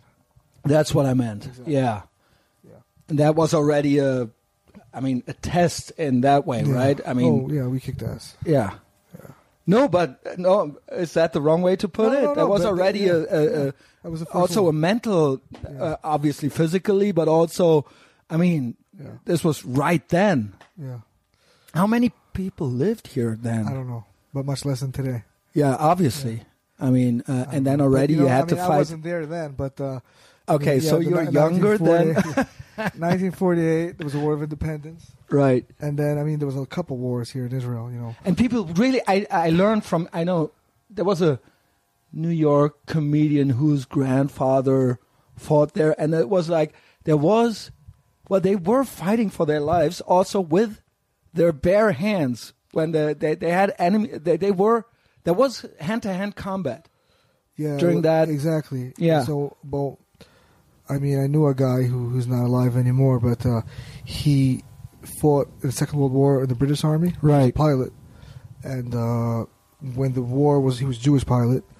He f- actually, I think he actually faked his age. He was 16 Right. he- to join the army. Americans always did, also Yeah, did that, was, right? He was he was a but it wasn't was in the, the British Africa. Army. It was the British Army, and the second the war was over, the Second World War, Mhm. he came here to fight the War of Independence. So he actually Oh, built wow, what a the first. what a character! The, he actually built the first Israeli. Uh, they had no planes. Out He- of pieces of a broken plane that fell, an Egyptian plane, he actually built a plane. oh my God! Yeah. And you knew it? Is he still alive? no, or he's no longer alive. Right. He, he passed away about three years ago. he's a good guy. But uh, anyway, back to Krav. So they and that evolved then that Well, that Krav Maga yeah, style. but the style changed over the years. Right. Like anything changes over the years. But this, again, it's two words: contact combat. That's what it means. Mhm. Now, um, because the army needed training, they need a guy. Okay, we need a guy to train us. You know, how to use our hands if it comes to that, right? So Krav Maga means contact combat. That's all it means. And there's a lot of organizations. I'm not going to go into politics with you because Okay. that's boring as hell. Make it interesting. But point is, every uh, young 18 year old or boy or girl joins the army. Mhm. I mean, they're just Israeli kids are, are like European kids. I mean, Facebook, PlayStation, you know. Twitter. Sure. And then you join the army. You know, you get to a combat unit because you have you're healthy and you you have mo- motivation, but you're not a you know you're not you're not a You're not a killer machine. Yeah, exactly. Yeah, And then you're, sometimes you're a you have to- teenager. you have to face people who are Right. who are me- me- mentally ready to take your heart out with a spoon. Sure. I mean, they, you know, cut your head off and anything Yeah. like that. So it's the Krav Maga's instructor's job to to put you into make- that. yeah to that mindset and also to give you simple, basic techniques. You know, that are not complicated. That make sure you also don't freeze in a fight and things like that. That's his Very job. effective. In the army, it's, it's bigger than just the Krav. It's also it's also there's something called warrior development drills to ma- to turn a person into a warrior.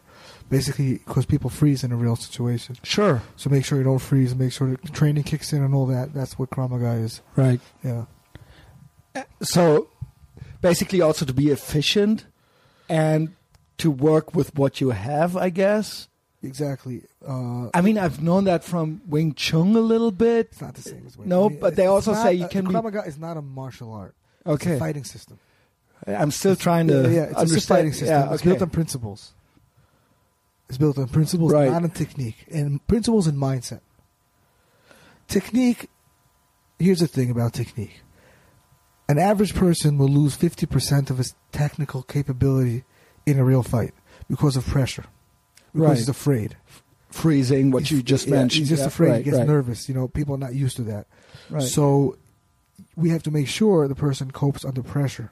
right. Bottom line in a real fight is always how good are you under that pressure. And How, how do you train that? there's I special. mean, we there's ways of doing it. Yeah. okay, you can't. I mean, I mean, yeah, there's Okay. drills, warrior development drills. right. Yeah, I mean, that's what I do for a living, so it's it's very possible to do. Um, but that's that's people have to understand now. You take a martial art. See, mo- most martial arts, what you see on YouTube and in Hollywood, they don't really work. In Mhm. real, it's not going to work in reality. Right. It only works because it's choreographed. So, I mean, the guy in the gym is letting you do your move, whatever, but outside, no one's going to let you do anything. So it has to be, you know, the most important thing you need in a fight is your aggression. Mhm. In the army, there's a saying: aggression always covers for the absence of technique. Right? Mhm. Technique will never cover for the absence of aggression. That's what a fight's all about. Oh, interesting. Obviously, when you came here, you probably came with your parents, I guess. No. No. Okay. Uh, Okay. giving giving me a hand sign. Okay. Um, so okay, I would have liked to learn about that. But um, yeah, what else? What kind of a kid were you at school? Can we Uh, talk school. about that? were you a troublemaker? No, I wasn't a troublemaker. I I kind of I kind of quit school early though. Okay, Um, that's not a bad thing. I guess you knew what you wanted to yeah, do. exactly. Yeah. Uh, so I didn't really go to school that much. I was never a troublemaker. I just liked boxing and wrestling Okay. more than school. And uh, yeah, So boxing and wrestling, and then when you got here and joined the army, those were all, still the two major martial arts. That that was your background, and then yeah. they that- would try. well, when I finished my service, I was teaching for a company. It was a relatively big company. Uh, I was teaching um, private uh, military, military police units from all over the world. right. you know, and um, I really had no interest in. I, I was teaching MMA because I love MMA and I love wrestling, so I love to teach. But MMA is a. F- I mean, it's martial arts, mixed yeah, martial yeah, arts. yeah, that could be anything, right? I mean, I was teaching, but I wasn't teaching a Krav or I wasn't thinking that way, you know, Right. Or going teaching around the world. I was just teaching my own my own thing, and I was but teaching, here in Israel, here in Israel, yeah. I was teaching here in Israel also military from all over the world, and also you know mostly private security in Israel because it's very big in Israel. Teaching them, you know, hand to hand combat. you had some guys at the gym right now, right? Yeah, the yeah. guy with the gun, yeah. I have a lot who still who still know me, and um, that's what I was doing. I had no interest really in, in going out because I, I, I fly twice a month now for seminars, Mhm. so I'm all over the world, and I wasn't ever thinking that way. I was just doing my own thing. And then one guy, one time, who came here from abroad, he told me, you know, I'm a I'm a Krav Maga instructor. Uh, he told me that after the training, and um, well, I was kind of shocked because And he was observing you? no, or he was training, but I was shocked because his level was shit. I'll, I'll tell you the Okay. truth. I mean, I would Did you tell him? no, but I wouldn't. I wouldn't let him guard my balloon. Put it that way. and he told me, you know, really, I never saw anything like it. You, what you do is so different. It's amazing. Uh, and you should do this. You should really teach all over the Right. world. Don't only. And I was like, nah, whatever. And then he showed me. Well, well, well, why not? I was. why I, did you I just- hesitate? no, I didn't hesitate. It was obviously like- something that you would like I- to do, right? I well, yeah, but I was like into my own, you know. And then he showed me this YouTube video. He said, "You know what this is?" And I says, "Yeah, that's kung fu or something." And he said, "No, that's Krav Maga. Okay. That's what's out there in Europe." I was like, "But that's bullshit. I mean, that's I mean, totally fake." So then that's how I started ICCS, and it's picking up. People like it because what, what does that mean? You started. I- Did- so oh, that's I- your out of Israel. organization. Yeah, it's it's, it's uh, it means ICCS is initials for. So Israeli. you oh you're the CEO or Um, what? I'm How do you? instructor. I'm the boss. Okay. I like to say I'm the boss. Yeah. Yes. Well, of course. Uh, yeah. So it's uh, Israeli contact combat system, Right. and uh, it's based on principles and mindset, and then uh, just experience. You know, it's all from experience. And you're doing classes all over the world now. I'm doing classes all over the world, and Right. I'll give you an example here. Let me read it to you. This is just I got this letter last week from France. Uh, I, it's not good English because uh, Doesn't it's, matter. It's uh, written. We'll it's probably Google understand Translate. it. Yeah. So I'm going to leave out the name. So this girl uh, was attacked in the subway. A guy makes an attempt to hold on. A guy makes an attempt to rape. Gives him uh, so yeah she gives him a In left, France. in France Okay. gives him a left punch and a right and a right stab. Uh, uh, so he he means left uh, uh, a left punch and then a right jab, Mm. uh, right you know cross, but it's French. Anyway, reflex ICCS, dodge. Uh, she and then grabs and holds the arm without ever letting go because the guy had a, a knife in his hand. Okay, So it was a stab, not He a tried- jab. yeah, yeah. and then and left it strikes without stopping in the face. So she grabbed his head and she hit him in the face. Obviously, a man intervenes and catches the guy and makes him flee. His face is uh, deformed and bleeding. The guy who with the knife. Mhm. Video surveillance impossible to recognize because of the blood. Right. So the girl again, her name is just uh, just slashing on the side, so she has a little wound. Nothing serious. eh, Nothing nothing serious to the emotion. Obviously, she was really moved. Complained to police, of course. Thank you, ICCS, for uh, for saving techniques. Right. So that's what's all That about. must. Well, that feels good, right? That's the whole this is the a picture of the wound she had. Oh wow. You see, it's really nothing. I mean, compared to what Yeah, could but happen. still, I mean, I've Yeah. never been stabbed. Have you been stabbed? Uh, I've been stabbed twice. Okay, so I guess in a combat situation or Uh, yeah. Um, yeah. I've been shot once. you've been shot. Yeah, Where, where, where was that? Okay, uh, yeah.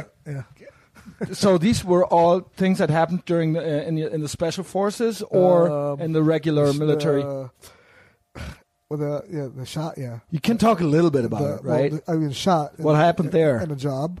And what was uh, the job? It was uh, um, we had to go get someone, and then um, what does that mean to go get someone? well, you have people who are Well, I can imagine, but still, can you illustrate it a little bit? uh, That's You not know, a secret, right? Yeah, I we mean, had to arrest the terrorist, and there was a firefight, basically. and that was in a in the apartment or inside a house, inside a house. Okay. How how does that work? I mean, I guess a like the secrets or the Mossad, they will give you information, and you're Not the going in Mossad, the then, Secret Service, yeah. uh, or Secret Service, and then you get all the You get The facts and called- the it's- location. yeah, it's called intelligence, and then Right. uh, you get the fact, and then you yeah and you're doing it. Then you're Yeah. doing the job. yeah.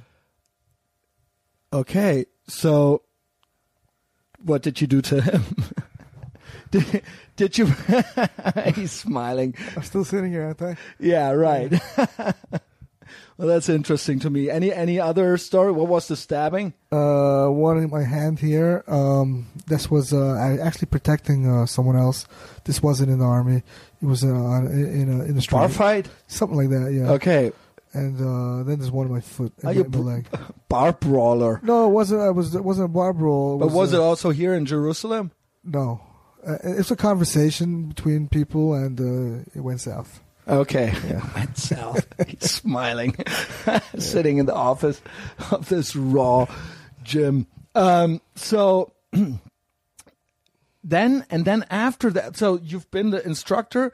You started your own uh, Yeah. organization, and then you went into the special forces. No, I was. I I was in the special forces. Okay. As uh as my, service. And then you just quit basically and did the No, other thing. I didn't quit. Uh, I was um, I was still there in reserves for a while. Right. I changed my unit Right. uh, bec- uh, for different reasons. But also, you're still in, I guess. I mean, there's a gun on the table.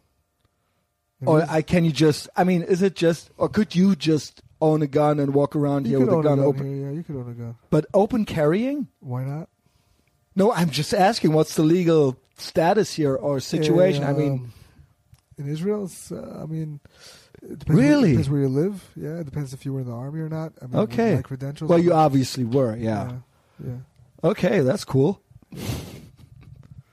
um, yeah. What else could we talk about? You said to me, you're not a political guy, really. Right. but one can assume that you're more on the conservative side. I mean, that's we we don't need to get into the specifics of politics, but I said to you everything is sort of political. We uh, drove past some uh, posters with the with the candidates, Yeah, and we don't have to. I mean, you said that's what that's what I thought was interesting. Not that doesn't mean that it's your opinion, but you said it's a it's a given that Netanyahu wins. Yeah. That could that could be assumed, right? Right. That I think is And he's interesting. smashing it. I personally like him. I don't. You didn't ask, but I'll still tell you. Um, I think he made some good decisions. Uh, he's a good. He's, He's uh, trying to protect the country, The right? guy, I mean, uh, if you like him or not, is irrelevant. Let's say, but the guy is a political genius. Right. I I agree. think he's one of the smartest politicians in the world. right. The fact that he's maybe in the hardest country to run since I guess 18 years now. Right. He's, he's doing it, and he's not. He's he had, he had to fight. I mean, the Europeans, Right. the Israelis, who were always against him. Right. The media here is very Why left. is that? Is he not? I mean, his career. He was also a special forces Yeah. guy, right? He was a, he was a military guy.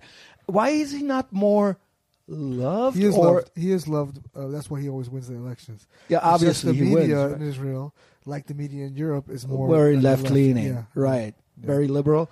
Why is that so? I mean, I would. It doesn't really would matter And well, in. Germany, I understand where that comes from. It doesn't really It- matter anymore because I think the media, the mainstream media, is becoming irrelevant because of Facebook. And, Sure. And everyone has their own podcast now and YouTube channel. No one even listens to the news anymore. and I think that you know w- w- when Trump, when he got in, he said fake news. Remember that? Right. We say that all the time now, but he yeah, turned it he around. was a genius for saying that Yes. because he turned them. You know, He CNN turned it around, It's irrelevant. yeah. No, no one cares about them that Right. much anymore. So I mean, I don't. I haven't watched. but they the are for- still trying to control the narrative. They're so they- desperate. right? They yeah. are, they are. I don't watch the news. I haven't watched news for about nine years. Okay. I don't well, I don't. newspapers or Also, but you follow. You're a social media guy, right? Was, uh, social media, uh, yeah, but I don't watch the mainstream media. but if something happens, you would. I know about learn it about it, usually right? before it's on the news. Right. Yeah, I would have assumed. I know that the media in the Western world is traditionally more left leaning. I would have assumed that Israel is a little bit different because of its special status situation. Oh, it's left leaning. It's left leaning like anyone else. Why is that? Why? why I mean, I don't want to get into what. Yeah, okay, okay, I want I- to try to keep this conversation without cursing too much. And. Okay, you can curse. I know, but I'm trying. You know what I liked when I entered the gym and we explained. I explained to somebody that we're doing a podcast, and the person, uh, the guy, pointed at me and said, "Joe Rogan Experience." Do you know what who that is? Of course, yeah. Yeah. Okay. you should be the Israeli Joe Rogan. You told me that people tell you all the time that you should be doing a podcast, yeah, right? Yeah, but uh, Yeah, the time I get yeah, it. I'm busy. Yeah. Uh, yeah. So we're doing a podcast now. So maybe we can still get to some uh, some of the stories. Anyway, the um, as far as uh, well politics are concerned, um, I mean, I, I did you say? Uh, did you explain already with Netanyahu why they why why? I mean, he is loved, but the media doesn't love him. Right. Uh, but look, facts is people always vote for him, right? yeah, right. And also just the fact that he survives all the time. Not just survives, he's old. I mean, he's kicking ass. Yeah, He's kicking ass. I mean, he always does.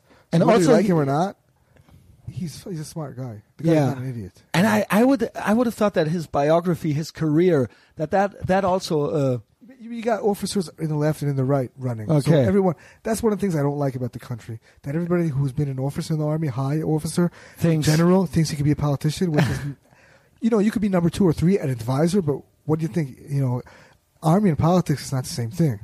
And Yeah. Netanyahu is yes, he was in the army, but he's a politician. And a lot of them who are running now are just like the ex generals. They don't know anything about politics. But you said um, that I th- uh, thought was also very interesting that the left, did you say, has gone to shit or it's it's non-existent In Israel, yeah, it's- yeah. it's What does that mean? Well, you know, because if you know the the, um, the history of this country with the Oslo agreements Sure. and all that peace talks, and since then things gone to shit. Whether you any way you look at it, things gone to shit. So I think every year, it's the left is becoming more and more irrelevant because because of that. They kind of shot themselves in the leg with that. I think With, with what specifically? with all the. what do you mean? I mean, look. With, the over Yeah, yeah. well, tolerance? It's not about no. I have tolerance. I have more tolerance. I Stop do, it. I do. I do. I have more tolerance than than your average liberal. I got to tell you something. At least you, don't have it when you're driving. well, that's, You I like- seemed very intolerant towards the guy in front of He us. was an asshole. I was like, he's about to shoot him.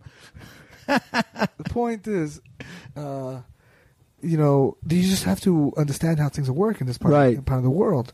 It's not about tolerance or a lot. It's about it's about you know Uh, But there is basically no opposition. That I think there is an opposition now. Yeah. What they did is they did like a spin. All the other, I think, all the left parties became one. I don't even follow. I got- Okay. I don't even follow, so I don't know.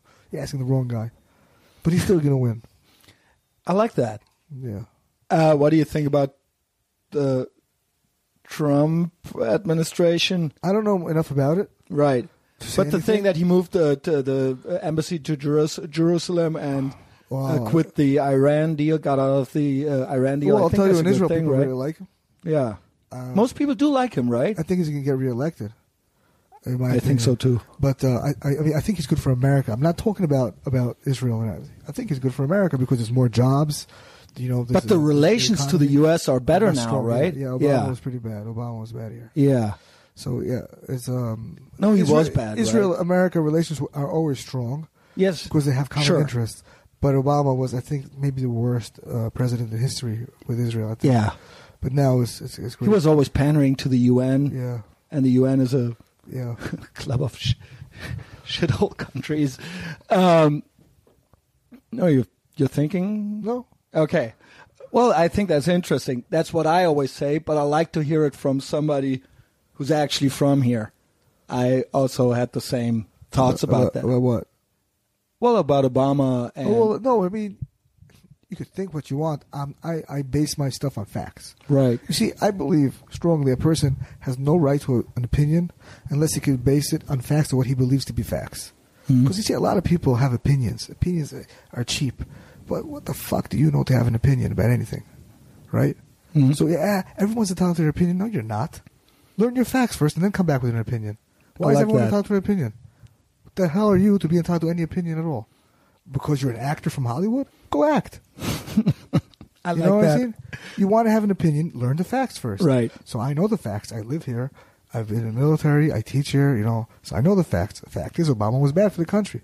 Right. Fact is Trump is good for the country. You could argue with facts all you want. It's like you could argue with, with gravity all you want, but gravity's going to work on you anyway. You walk off the building and see what happens. The only recent thing that I didn't like was when they pulled out of Syria.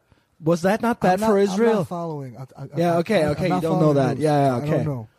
I don't know anything. Uh, about that that I thought was I don't know. was kind of a bad move, but uh, otherwise I, I agree with you. Um, so what do you think? would I still, or would be interesting for me, or what what would people have to know? What else do we have to know about Israel? Well, look, bottom line, Israel's a great place. First of all, the food is great. Yes, it is. Also, actually, I I've not eaten a bad thing here. Right. I also travel the world, so I can tell you that I feel safer in Israel than any other place. I feel safer in Israel. Also, you see kids playing outside; it's a normal thing. Right. People hitchhiking. In America, if you hitchhike, you're crazy. Yeah, People hitchhiking here, kids playing. It's unheard of in other countries. So yeah, we have a, our terror problem, but other than that, but the inner cities you are. feel yeah, very. You just have nowhere not to go. I totally agree. This is my second time in I think Israel. it's like a well kept secret because every tourist that ever comes here has a great time. it's it's awesome. But if you tell someone, "Oh, I'm going to Israel, a lot of people are like, ah, you're a little bit crazy. Because what you hear in the news is you think it's a war zone. Yeah, it's right. Syria. Right. But, you know, Israel is the only democracy in the Middle East. yes, Fact. it is a fact. It's the yeah. only place that a Jew or Christian or a lot Right. of also different kind of Muslims could live in Right. peace. So, also fact. So it's a, it's a, it's really a, a great place. You know, Yeah. I can't complain. I mean, I could complain about taxes, whatever. That's boring. But uh, eh, we don't have to pay taxes, right? the point is, uh, you know, bottom line, the food is great. You know, good looking girls. What what's what you know? They are very good so looking. what's the problem? I'm going to a rock show tomorrow with a girl. There you go. I have a Tinder match. There you go. You see? We're probably having food, some of the great food, also. Um, so the thing is, and uh, I think, yeah, well, that's very, very interesting because I also always have felt very safe here, or also at night when you go out, and also when you see how people behave and how people walk around. Also, women, for example, there is a. I'm from Cologne. It's not unsafe, but there is a little bit more of an aggressive vibe. Right. Just a vibe. The nightlife. If Right. you go at nightlife in many cities in Europe and then nightlife here in Jerusalem or Tel Aviv, it's much more safe. Right. I feel like okay. It you go- feels like that. I don't know a if it really is. It is. I, Yeah. think, I think the mentality is a little bit different. You know. Why is that? I don't know, but it is. I think uh, Because there's so much crazy shit Maybe. going on around, so that people that's think we don't need that that's here. part of it. I think also part of it is that everybody did the army, and the army kind of calms you down and makes you into, you know what a mensch is? A human being. You know. And I know what a mensch is. Yeah. It's a German word. Well, it's Yiddish. I know what you're saying. anyway, uh, so you know, I think that part of that also it makes you kind of like more relaxed, more normal. You know, less of an asshole right. Because there's no room for assholes in the army. Right. So I think, and uh, on the streets because we don't need assholes here. That seems Yeah, to be the vibe. I don't know. It Well, kind of works. You it have them does everywhere, work. obviously, but less. Of course. much less. Well, that's interesting. Also, you said to me in the car, eh, maybe you can confirm this now. Maybe in about seven years, Israel may be the safest place in the world. I think- or was that how you phrased I it? think so. I think that's what I said. Something like that. I think. Yeah. It might be. Yeah. With the way that things are going, it might be. Right. Yeah. Also, you compared it to Europe. Yeah. Yeah. Just because, just because uh, we know where we're going here, Right. and I think Europe. And you're doing it. Yeah, I think Europe doesn't really. Yeah. Uh, and uh, with all the what's going on in, in the Middle East, with all the wars and all that, Yeah. Things might start changing drastically. And uh, yeah, that's what I said pretty much. Well, that that that is an. as You said you don't like the debates, but that is. I can just tell you, it is an ongoing debate, and people have. You're not the first person that I'm hearing this from, but I think it's interesting to hear it from a military guy from Israel. Uh, You're in, basically in an outside perspective. You're looking at Europe. Also, although you're saying you're not really following the news, but you kind of have an idea. You, you you have a, a perception still of Europe, right? Right, right. It's and also over the years, it's getting a little worse when I see my own eyes. Now, I don't have a, a, a problem with uh, immigration.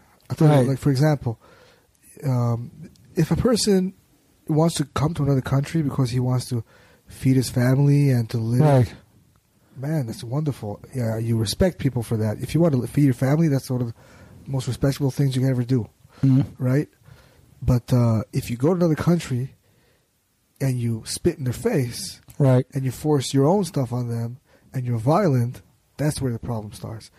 And Well, you can't do that here, right? It doesn't work here. No, Right. It doesn't work here. No. and, and I think uh, Europe's kind of missing that point a little bit. Yeah. I don't know. We've talked about Germany a little bit, and you've made some assumptions.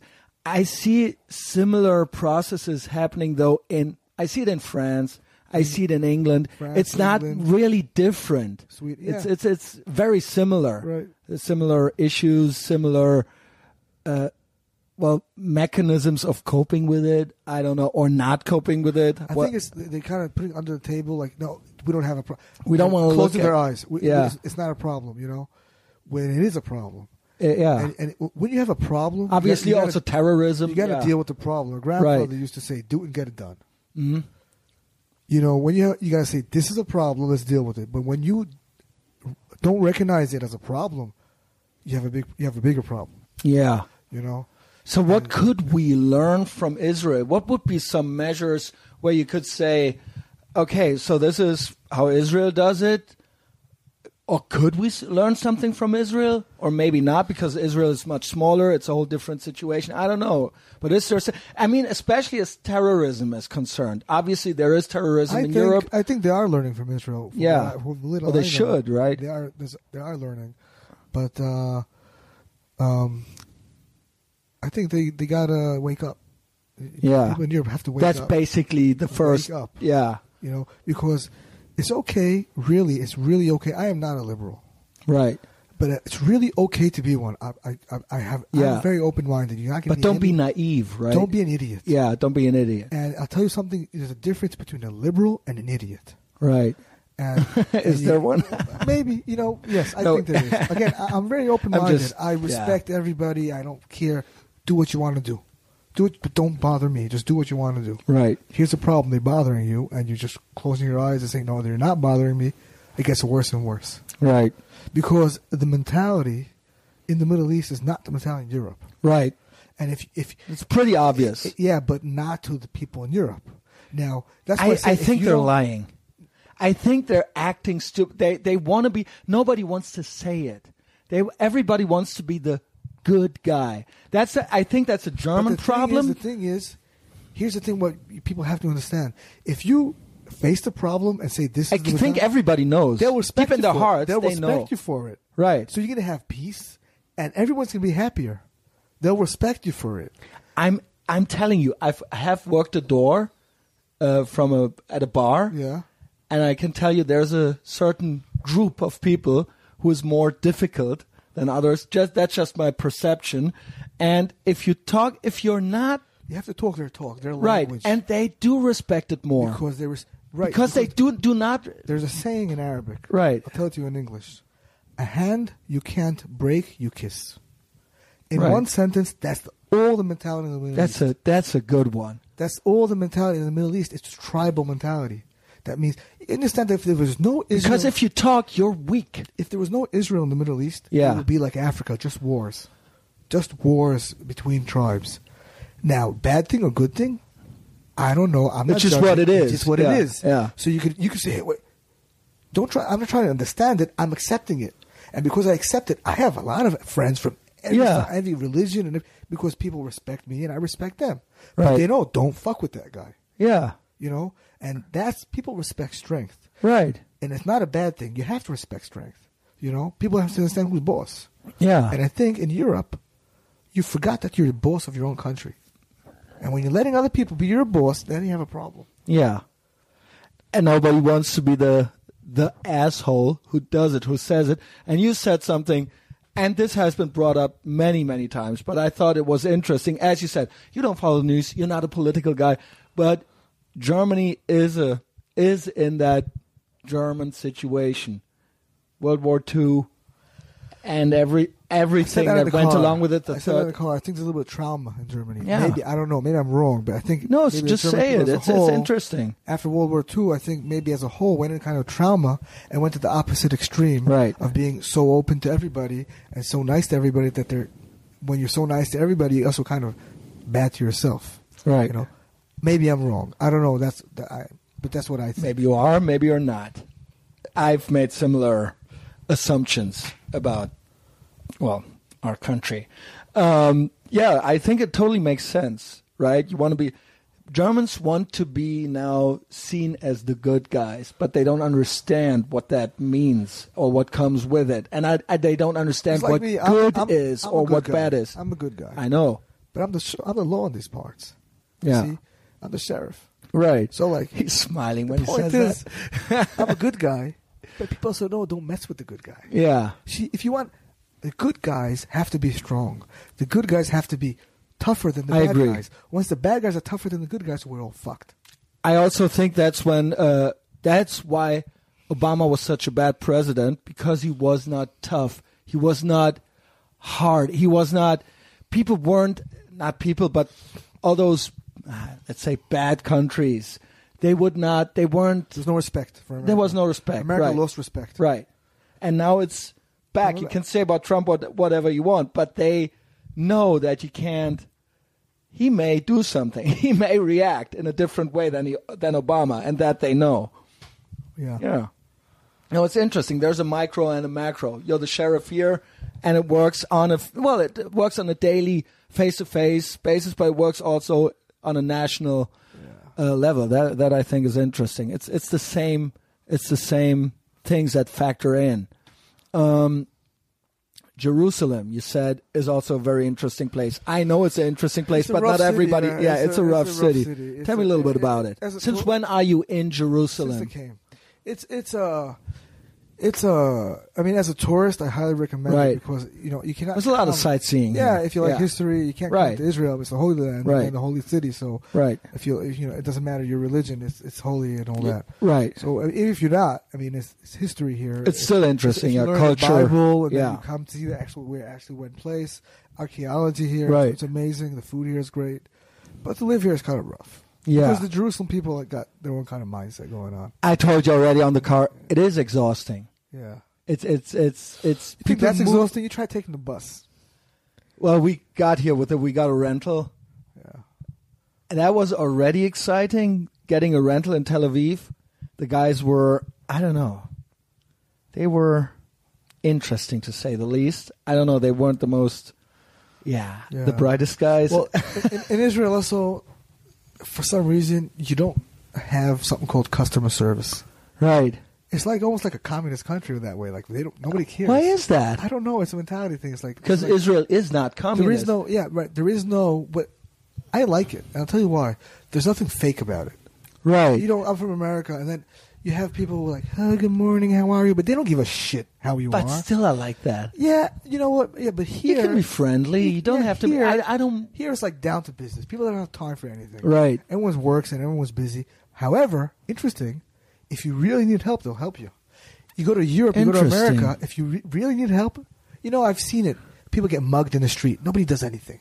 Right. People get you know stabbed. Nobody does anything. People are homeless. Nobody does anything. Here, But that's if you the- see a guy mugging someone in the street, everyone. But that's it. the Israel mindset. fact. I think I don't know exactly the amounts, the percentage, but over ninety percent of all terrorist attacks here, we had a lot in stabbings in Jerusalem last few years were stopped by civilians. Show me one other country that's going to ever happen because people here have that kind of mindset.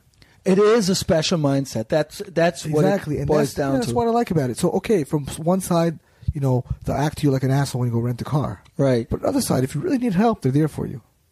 You know, when there was a war in Gaza, it was a couple of years ago, and uh, I mean there were ro- there were rockets through all the that area of, of Israel. You know, the south. Everyone in Jerusalem and in Tel Aviv and in Herzliya opened up their houses for people to come live with them. It was a it was a known thing. You know, everyone helped each other. Mhm. You don't see that in other countries. You know, Right. so there's always everyone's always fighting here and nugging each other, like whatever. But when push comes to shove, you got someone. To, you got someone to go to. You got people to go to here. You know, everyone Yeah. gets together, which which is nice. And it totally makes sense. Um, well, Jerusalem, but you say Jerusalem people are a little bit crazier here. Oh, yeah, yeah. Uh, You yeah, know you- but yeah, it's just because. Is it because it's really know. You ever- religions? Ever heard of the? Jer- is it a religious thing? I don't First know. of all, all religions are here. Yes. Well, all the the yeah, three main, major. Yeah. And Well, yeah. Yeah. Whatever. And then, yeah. I mean, here it's enough that one small incident, I don't know, a policeman could push someone the wrong way, which happens all over the world for any reason. Right. and everything goes to shit here. You know. So This is how do you small prevent incident. that? You don't prevent it. Once in a while, things go to shit. And then, And then how how does you know, this? there's riots and people got to you know go on with their life. I think it's crazy that they actually sell like those uh, Palestinian those scarves. We're in the old city. Yeah. Is that not want- if a you wanna buy it, offensive thing? To Kind who? of. to us, to Israelis. Right. No? It is, but you know what? I mean, what is that? what can, I mean, you stop having so many, you know, emotions. No, I'm just Whatever. looking at it from the not from the outside. I've been here. Obviously, I'm from Germany, and like a Palestinian guy gave me the thumbs up, and he said, "Would you want a scarf or whatever?" And I was like, "Okay, uh, this is awkward." I'm just okay. He probably wanted to be nice. I don't know. wanted your money. Yeah, sure. um, but it is interesting. What What do you think? The how this is?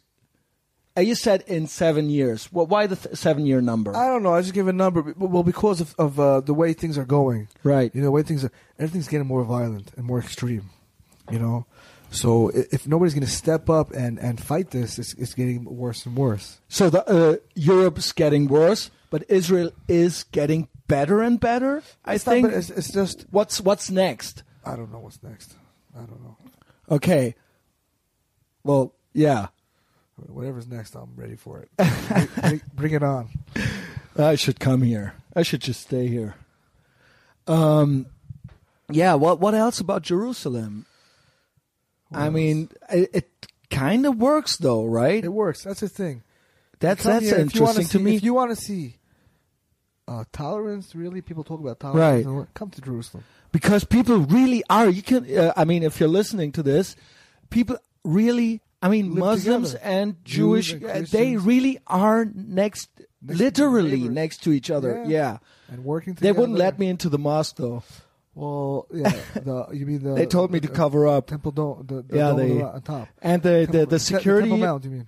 Yeah, Temple Mount. I, well, I was at the Western Wall, and then behind You it you can walk. Mount, yeah. Right, and uh, first off, the uh, security guy told me to to uh, let the your- because your kippa ta- tattoos. Uh, tattoos later. The security guy said, "The kippa in your pocket." Here's in the your thing. pocket. Here's the thing. What here's, else? here's the thing. Temple Mount is controlled by Israeli police Right. under Waqf authority. You know what Waqf is? Mm-mm. Waqf is Jordanian authority. Right. Right. Muslim. So how does this work? It has this. Oh, it doesn't. And then But how is the hierarchy? Uh, if how you does have this, a kippa on, right? you're offending the Muslims. Yes, if of you course. have they're always tattoos, offended. They're, always, right? very Yeah. emotional. if you have a tattoos, you're offending the Muslims. So talk about tolerance. They're not very tolerant. No, I know. So so uh, that, that's why it's also closed for non-Muslims most most hours of the day. That's why you probably went up. Is it's, it's not. No, I'm. I didn't. I was just looking at it, and when I wanted to walk up the stairs, people told me, "Yeah, you can look at it. You can go inside." And the guy that was basically wasn't a bouncer, but a, like a Security guy. guard. He was standing in front of the thing, yeah, and he was like, uh, "Where you going?" And I was like, um, um, and I mean, this is a cross, right? I mean, so uh, he was probably, and he said, "Well, go away, cover up, and come back." And then they told my friend when he walked in, he, they asked him if he's a Muslim, and he said yes, but he's not. And then he, they asked him again, and he was like, "I couldn't do it." I was. I, I then. I then said, "No." I'm. Uh, they said "Assalamu alaikum" to him, and he replied with that. And then they asked him again, "Are you really a Muslim?" And he said, "Ah, no." And then he and then he just walked out, and we Yeah. both couldn't get in. Uh, yeah, I'm glad that we're alive, though. um, so, give me some stories. Stories Yeah, come on. You must have some stories. You're smiling. about what? Yeah, you saw action. Yeah. What? Like I war, mean- war stories. Yeah. I don't have much war stories. I mean, it is what it is. Yeah.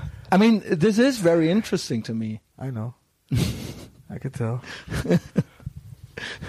We'd like to know?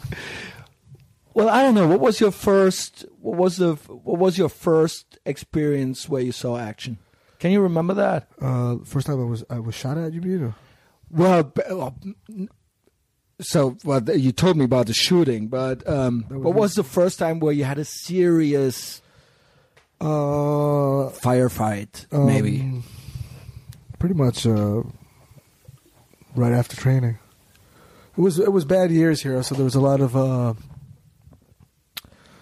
a lot of uh, terror attacks and a lot of uh, uh, Oh, we would not know what year that was, right? Was- this was uh, in two thousand and one. okay. Uh, that, that, was that, after? when was that Intifada? That was yeah, second Intifada. That yeah. was then. yeah, that was Yeah. then. So basically, you you were. Can you explain what an Intifada is? I know what it is, but maybe for the Intifada others. in Arabic means Yeah. uprising of the people. Yeah. But it wasn't exactly that. It was the PLO police Mhm. uh, with weapons that Israel armed them with, right? Mhm. Part of Oslo agreements.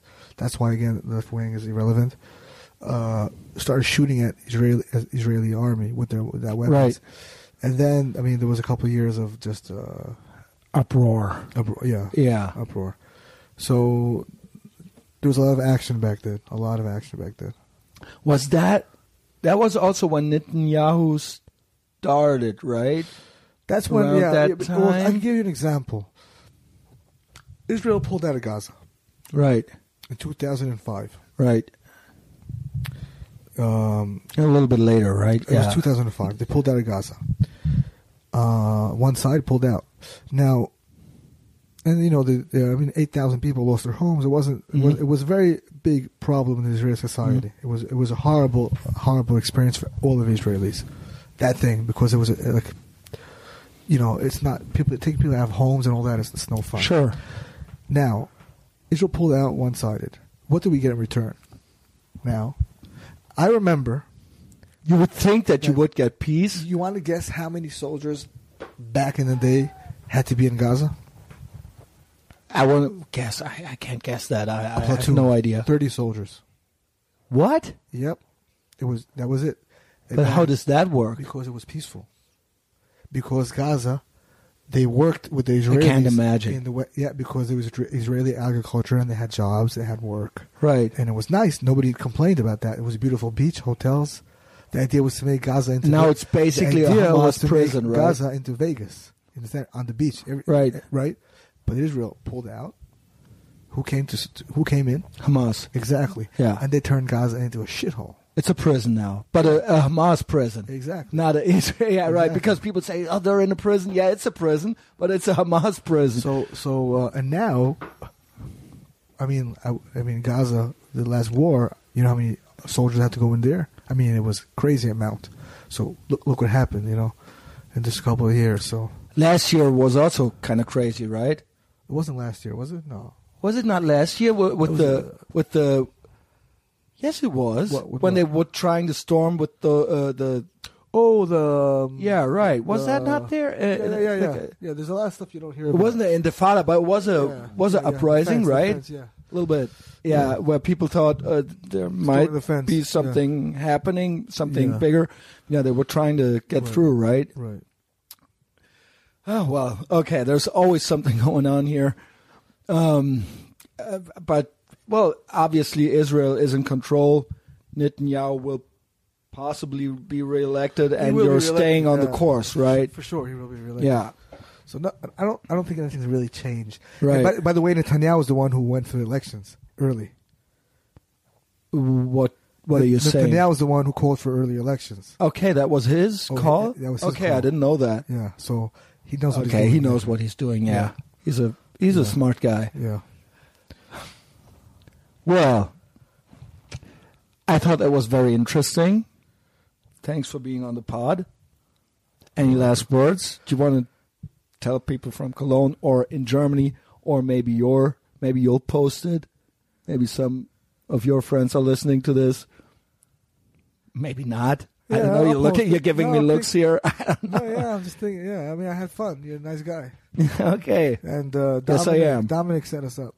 Self Yes. box. So thank you for A that. shout out to him. I was actually in Cologne. Uh, you know, uh, last you know week. what? That's interesting. I forgot to tell you. I was in your Yeah, city. tell me about it. I was in your city, uh, self defense box, to give uh, a training camp. Have you seen the mosque? No, I seen the cathedral. The cathedral is nice. Pretty It's a nice goth, nice Gothic cathedral. But there's I also, the I also saw the pasha. I didn't. no, I didn't go in. Have in. you gone in? no, Okay. Are you married guy? no, Okay. but I didn't go in. Uh, anyway, uh, people treat me great. Uh, great people in that, in that Mhm. gym, and uh, people came from other cities too. I think Stuttgart, and I don't remember exactly. Yeah. people came from around. It was a lot of fun, and uh, yeah, nice people, good training. It was so, if you're ever again in Cologne, a great. By the way, great place to eat over there. I got to tell you, I have to remember the name now. The a burger place. burger place. A burger place. There's several. This one was a good one, and it's all like organic meat. Um, fette Kuh. I don't remember the name. Dominic, where are you when I need you? That Okay. was uh, that was a uh, God, I don't remember. You just write it underneath the. I'll post it on Facebook, and Dominic, if you listen to this, uh, just can you maybe post it, and then we'll we'll go there next time. So, Sharir, if you're ever again in Cologne giving a class, I will be again in Cologne actually. Uh, Yeah. shoot me a months. message. Yeah, okay. We'll meet. Yeah, We'll get burgers. I'll buy you a burger.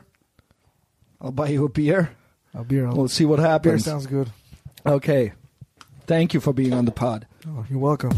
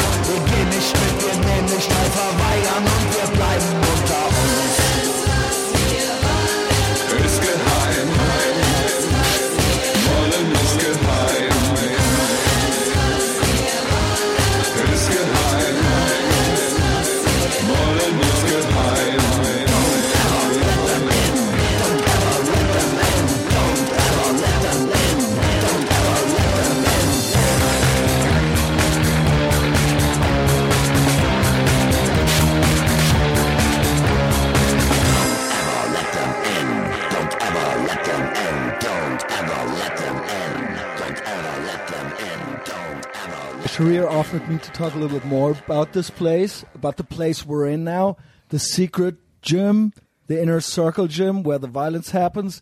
So what what is happening here? We're in the office. It's There's my, an- it's my office. I got an office. I got a bedroom, right, kitchen, Right. and then the gym. and Right. and you when you brought me in, you kept repeating, "Well, this is a place for invites only. It's for invites Look, only." I'll and tell you he's what. smiling. He's smiling when he says that. I have a powerlifting section. I love powerlifting. right. It's my, it's Yeah, my- well, you yeah. can tell that you're a strong guy. You got I the love big- it. So we do. I have. This is where I come. I come. My day starts about. I'm here about seven a.m. right.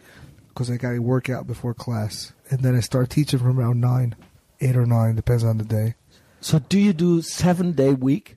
Are you No, are I you working teach- every no, day? Not Saturday. Okay, Shabbat. Then you're Yeah, but I, I teach uh, I teach six days a week. Then we had I'm, I'm here in this gym, working out and teaching. I, I work at the military here too, until about one p.m. 2 Mhm. p.m. Then I get, grab a quick lunch and I'm out to the other gym, the big one, for classes. Right. What I think is interesting is the whole block is kind of interesting. When we drove up the uh, the Yeah. driveway, this is kind of a, I don't know. It looks a little bit run down on the It's- it's- outside. it's the pit. It's the pit, right? It's and it's a place where poor people marry. You told you could, me. you could pe- you could feel the vibes when you come in here. no, absolutely, It's old school absolutely. right here, yeah. And then the it's like a it's like an old factory hall. The the the, the door. Yeah, it's an you gotta- industrial area. This used to be a factory. This used to be a, right. a metal factory. Actually, Right. This this this building. That we're It's a very now. heavy door that you have to pull open, and I I pulled it shut again, and I really had to I really had to pull the whole thing. Yeah. And uh, now we're then you go in, and there's all those um, It's weights. a powerlifting section. Right, that's in that's in the front, and then you go through, and there there's the actual room with the, The sandbags, heavy Yeah. bags, Yeah. and things like that. Yeah. And you do some fight sparring in there, I guess. We do, we do, yeah. So we do invite only, so people who compete or people who are like, or the army, which of course I like the army. So what would you have to do to be invited here? Because they always ask you, "What can I can I?" they don't ask me. No one's gonna dare ask me that. You told me, they they want to ask that. I said they want to Okay. ask that. that. No one's gonna ask me that. but they know that there is a second gym. Yeah, they But know. is it like a fight club? Like nobody talks about the second No, gym? no, they, they talk. I mean, I, was, I know there's a WhatsApp group without me in it. I know they talk about that too. No, Oh, yeah. there's a WhatsApp group about you without you in it, Yeah, and they're talking about it. I get eyes on that group too. Don't worry. okay. Point is, I don't mind. Uh, but uh, yeah, and then uh, we have sparring here a couple of times a week. I do, I do myself. I do, I do uh, an hour of sparring each day. You know, Each day. yeah, each day an hour. Of well, sparring. spar, but like Yeah. heavy sparring. Not that heavy, but then twice a week is pretty heavy. And Yeah. Friday here, we have you know. Are you not afraid that you're gonna get hurt at one point? I mean, that that would be. Not really, I never thought about that. I guess. you gotta keep your hands up. Yeah, sure. So what else do we have we got here? There's a world map, the, the world map, and then you told me uh, about the police. Yeah, so the world map has uh, those uh, pins. That's where all the schools around the world, ICCS. Ah, But okay, I, I have to interesting. no. I mean, I have to update it. I mean, it's, it's, I just never get up to update. Uh, you're in the U.S. a lot, then. Yeah. I guess right. Yeah. Uh, U.S. and Europe mostly. Yeah. yeah. So I got since then I got Costa Rica, Australia, but I have to update it. Right. Um, yeah. And then, well, there's a lot of knives on the wall. Knives. Yeah. Well, that wall is. Did you uh, stab anybody with those knives? No, those are my. Uh, those are my collection of. Uh, that's the units I work with around the world. Right. Uh, that is not this a unit. here? That is from uh, one of my students who joined the special forces. He wrote. So is he- that the official special forces? No, no. He wrote. what? He wrote a personal letter to me in Hebrew. Okay. Uh, just whatever, and that's on the wall too, because that's that means a lot. And then What's what's that? Bayonet? that's the SAS knife, uh, French SAS. Ah, that's the you know SAS. Is that not the British? yeah, but this is a French SAS. And then I got the. I worked the French a lot. This is a French. Uh, That's a like Lieutenant, course. yeah. Yeah. Yeah, uh, Italian Right. uh, SWAT team, and then So and there's like three knives behind your seat. What's with those knives? oh, I don't know. They're just here. They've been here. I don't know. He says. so did you stab somebody with those knives? No, these are just. Okay, uh, stop you, it. you Come on, you can tell me you the truth. Cut some cheesecake. Nice, nice. Uh, and there's a lot of billy clubs This has an interesting around. story. That club. Here we have Yeah. that club. Whom did you hit with that club? I, give me that club. Yeah. Okay, but don't hit me. Yeah, this club, I took off someone. Yeah, it looks like it. Someone tried to hit me with it. Ah, okay. And you. I, and I took it because I liked this club, and I he said, wanna- "Oh, this is a nice club. I'm gonna get yeah, it." Yeah, but I didn't beat the. I he. I felt bad for him because he wasn't a big threat. What, what, what, why? Why? What? What happened? What happened Uh, he before? was uh, he was drunk. why did he decide? he was drunk? right. And he was pissed off at the world. I guess. Were you drunk? no. Okay. And, Are you uh, sometimes drunk? No, I can hold my liquor pretty good.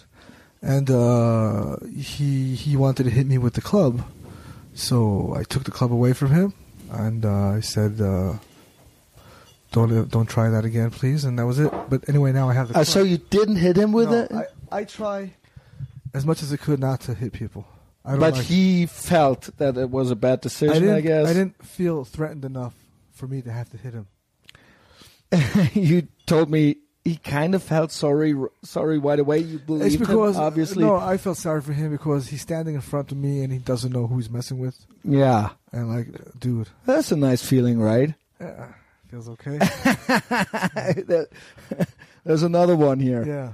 Yeah, whom did you take that That, from? that was uh, I always uh, uh, when I was uh, working on the door. Yeah, I took like the other one better. Yeah, it's. Uh, It looks yeah, more- It's more. It's been around the block. Yeah. yeah.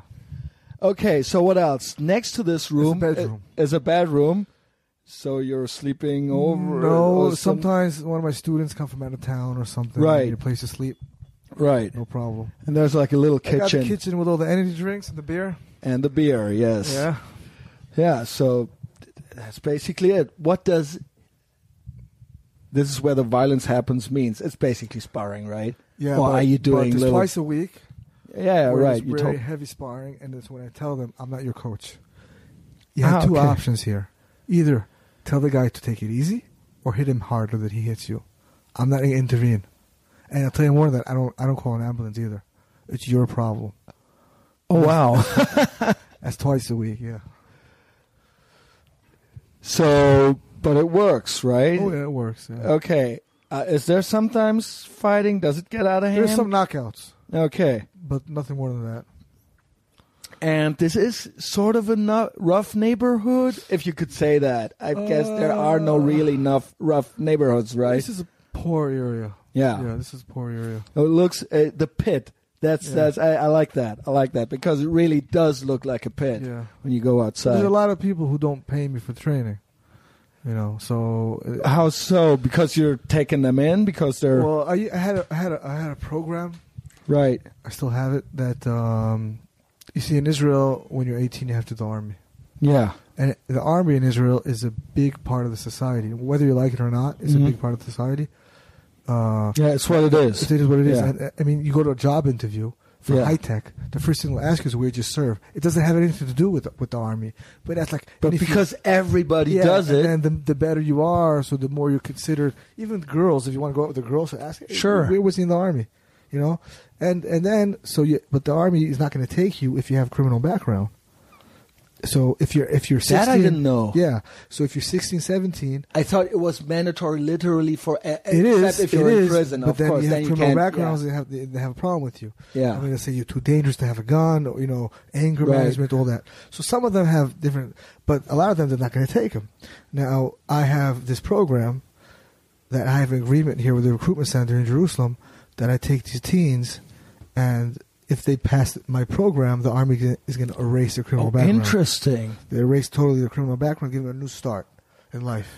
So it's good because So you're basically doing that for free because they Yeah, don't have I any do- money, I right? no, I mean, that I do for free, but also those kids could train here for free. Uh, if yeah, right, right. And also military Because people, they have nothing, I guess, right? yeah, So they and have. military people also train in my gym for free, totally free. Doesn't cost them any money.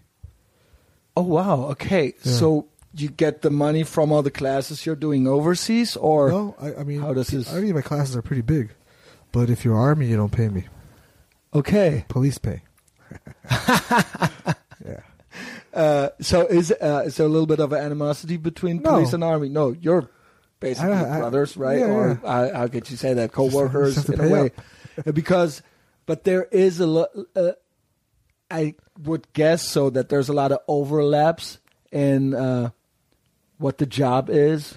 Everyone, uh, one one of the strong parts Or of special forces is that usually? Well, I guess the police the also strong, have them, yeah, right? one of the strong parts of the Israeli military, Israeli security industry, is that they work really good together. yeah. Not like other organizations around that they have these conflicts. Here they work really good together. Yeah, then what they have common, to, right? Yeah, it's also common language on the radio, and uh, everyone trains together. So, uh, I mean, it's common uh, uh, tactics of war as well. Mhm. And you'd be surprised in America. You go every every police department has a different tactic. So it's like a different way- competition, a different way of right? doing yeah. stuff. So it's not it's dangerous because it's not organic. That means Mhm. that if you if, if shit hits something happens and then you you join another police team, it's not exactly the same training. Someone might get shot Right. just for that. Here it's the same language. Everyone goes through the same school, same training. You know, of course you have your specific uh, job, but the rest it's all the same. So it's it's one of the reasons why things work so fast here when, Mm-hmm. when something does happen. I mean, Israel is really, really. I mean, they have to. Also, again, it's a smaller country than the U.S. Also, there's Right. obviously many more people working in those forces or in the in the police departments in the U.S. There's many more states. Maybe that, but Israel also had to adapt all these things, right? Real quick. Right. Yeah, Well, it's survival here. yeah. Yeah. But don't, I don't mean, I'm, it's- I'm it's really, a- really surprised uh, on how much of a high level, how how good this works here. As this, as most, as you said, most people are regular people or regular it's a kids. people's army. yeah, it's but they, but they're highly efficient, and it's right. It's a people's army, but first of all, you're protecting your home. Like I, I arrested. Uh, like we got this call from the Secret Service couple years ago that there's a suicide bomber on the way to Jerusalem. Mhm. He was in Jerusalem already, on the way to a specific. He wanted to blow himself up. On, How did they know? How how do they you know? They know. The Secret Right. Service knows everything. Right. I don't know how. Is they know. that the Mossad or the no? Mossad works out of the country. It's the Shabak. Okay. Is- uh, shi- is it Shin Bet? Shin Yeah. They work Okay. inside. Anyway, uh, they know a lot, and you know they're they they actually they're able to stop about ninety nine percent of all attacks Right. from ever happening, which is crazy. P- p- in in a pre Preemptive. so that they're, they're going in Arresting guys people, writing some emails Yeah, yeah. or well, there's yeah. also yeah, yeah, there's different ways that yeah, I Right. can go through that now. But point is, uh, just imagine they say this guy is about to blow himself up on the 32 bus in Jerusalem. It's a packed bus. That's the bus I take home every single day. okay It's not like, oh, I'm not going to another country to fight. yeah right That's my bus, yeah bitch. yeah no You no uh, absolutely Right. So it's a different mi- mindset here. Sure. Your motivation here is, is Of course. not, is, is different. You know, and you lose friends. even yeah know. right it's friends family Yeah. yeah Yeah. So, totally I it makes I've- sense I've been to too so you're funerals. you're the things you can do you you can, you you grow with the Yeah. With the yeah I, I would think so. It does make sense. Maybe i think i mean it's sad but i think uh, as you said we're kind of getting there in europe. I hope not. I, uh, look, no but i mean what happened in the bataclan in, in france in nizza uh, nice Yeah. then a look, guy here's the driving a truck in the In Nice, christmas market in, the in guy in berlin. Nice yeah. drove for about three kilometers before he was stopped. yeah wow That's crazy. so what i'm saying the is average we're getting life there of a, of a of a of a terrorist attack in Israel is seven seconds yeah before he's put down. That's a mentality different. yeah You know, the police. You know, the police let him in. The guy with the truck in Nice. The Yes. police go right in. He's like, "I'm here to sell ice cream." Okay. and then barcelona same thing Barcelona, on the crazy. Rambla. And then in uh, the Bataclan, the the, the concert the, in Paris, the rock show. Lasts for hours. I mean that. I mean, uh, I've seen videos. I wish I hadn't seen them, but uh, from the outside and people jumping out of the windows and Yeah. trying to get out of the venue, and it's crazy how long. Columbine. Remember Columbine? Columbine, yeah. You ever see the video of Columbine? Was it really? But that was in 1990s. You ever see that video? Horrific. I've not school? seen it. I don't want to see Police it. were out the building all the time. Yeah. I mean, the Christmas market thing in Berlin was a, well, compared to the other ones, it was a minor, but still, it was like 10 people. The, guy with the truck who Yeah. dro- drove into the. And it's like, it's so insane because those could have been prevented as those. The guy was a criminal already. I don't think that this would would have went down here that way, even if it was a kind of a Again, quick the average life of a terrorist here, once he starts to carry out his attack, is seven seconds. even with that, I I don't even think the attack would have happened here because the guy well, was kind of a known. yeah, so here also we have a way of of, of uh, but this know- is a, just an assumption. I'm not in the yeah. in the in the. But, you know, you go to Ben Gurion Airport, for example. yeah You don't feel the stress. I mean, there is higher security there, right. but you know, a, a nice blonde girl asks you some questions. Hey, where you Mhm. going? What you Mhm. doing? You know, like fifteen. Sometimes it's a, a, many questions, but yeah there's no pressure. right But they know what they're doing. Right. You know, and I think uh, uh, Also, when you get out of the country, same thing Yeah, here. yeah. I don't even know why. Why is that? Why I what? think it took longer for me to get out They than to in? get in. Yeah. I don't know. Well, they're they know what they're doing. Maybe, you that, said maybe that girl liked you. Yeah. So yeah, that that's nice. So I think I do think we're getting there, but we should get there. right? So people should feel more like they're also protecting their own. When we, when we look at Nice, right? I mean, this. But I think uh, most countries in Europe are not as. Um, what's the right No, we're word? naive. What's the We- right, we- not, we- not. What's we're the right not- word? Uh, patriotic as Israelis. Right. Here, people love their country. You know, in America, I saw a lot of people are patriotic. I don't feel that so much in Europe. Right. People are like, eh, you know, Yeah. It's they're not really patriotic. Right. You know? Even if sometimes like you considered right wing if you like your own flag. You know what I hate? When they do the comparisons, uh, they, they pull out statistics and they say, well, it's more dangerous to cross the street than to uh, the the the. It's more likely that you get hit by a car on the street than to get hit by a truck on a Christmas market. So Right. That's what I say. So, and also it's not about me getting hit. I don't want my friends to get hit. I want my family to get hit. problem I don't with- want the people in my city to the- get hit. The problem with terror is that terrorists like to imitate terrorists. That means if something's working, they say, "Oh, that's a good way." Yeah. they like to imitate it. So, for example, the cars. Right. bombing, r- rushing into people. Started in Israel, went to France, went to because that's an easy thing to do. What you yeah. Soft targets. soft targets, not let people have cars. You know, Yeah. everyone have a car. A gun is difficult to find in Germany or, or, Right. or France, but a car, Well, in the Bataclan, they even had machine guns. yeah. So you can. Yeah, you can- Oh, it's, despite the gun laws, you can, if you want to do it, you can probably buy an AK-47 in Croatia or something, and then Yes, drive up yeah. the yeah, right, and then and, and obviously they had guns, Yeah. but also you can get a truck. So it's all. I mean, we're there. Yeah. Yeah. Let's hope it doesn't. Uh, I mean, get worse. You know, I, I, I really. the thing is, uh, but what you said, I think that's a that's a very interesting thing. People need to realize that that's where we're at. you just have to realize who's your enemy, Right. what's up with what, and uh, keep your eyes open. You know. And uh, right now, uh, people in Europe are easy targets because their eyes are closed. So why not? You know. And also, you got to try to understand people's mindset. You know.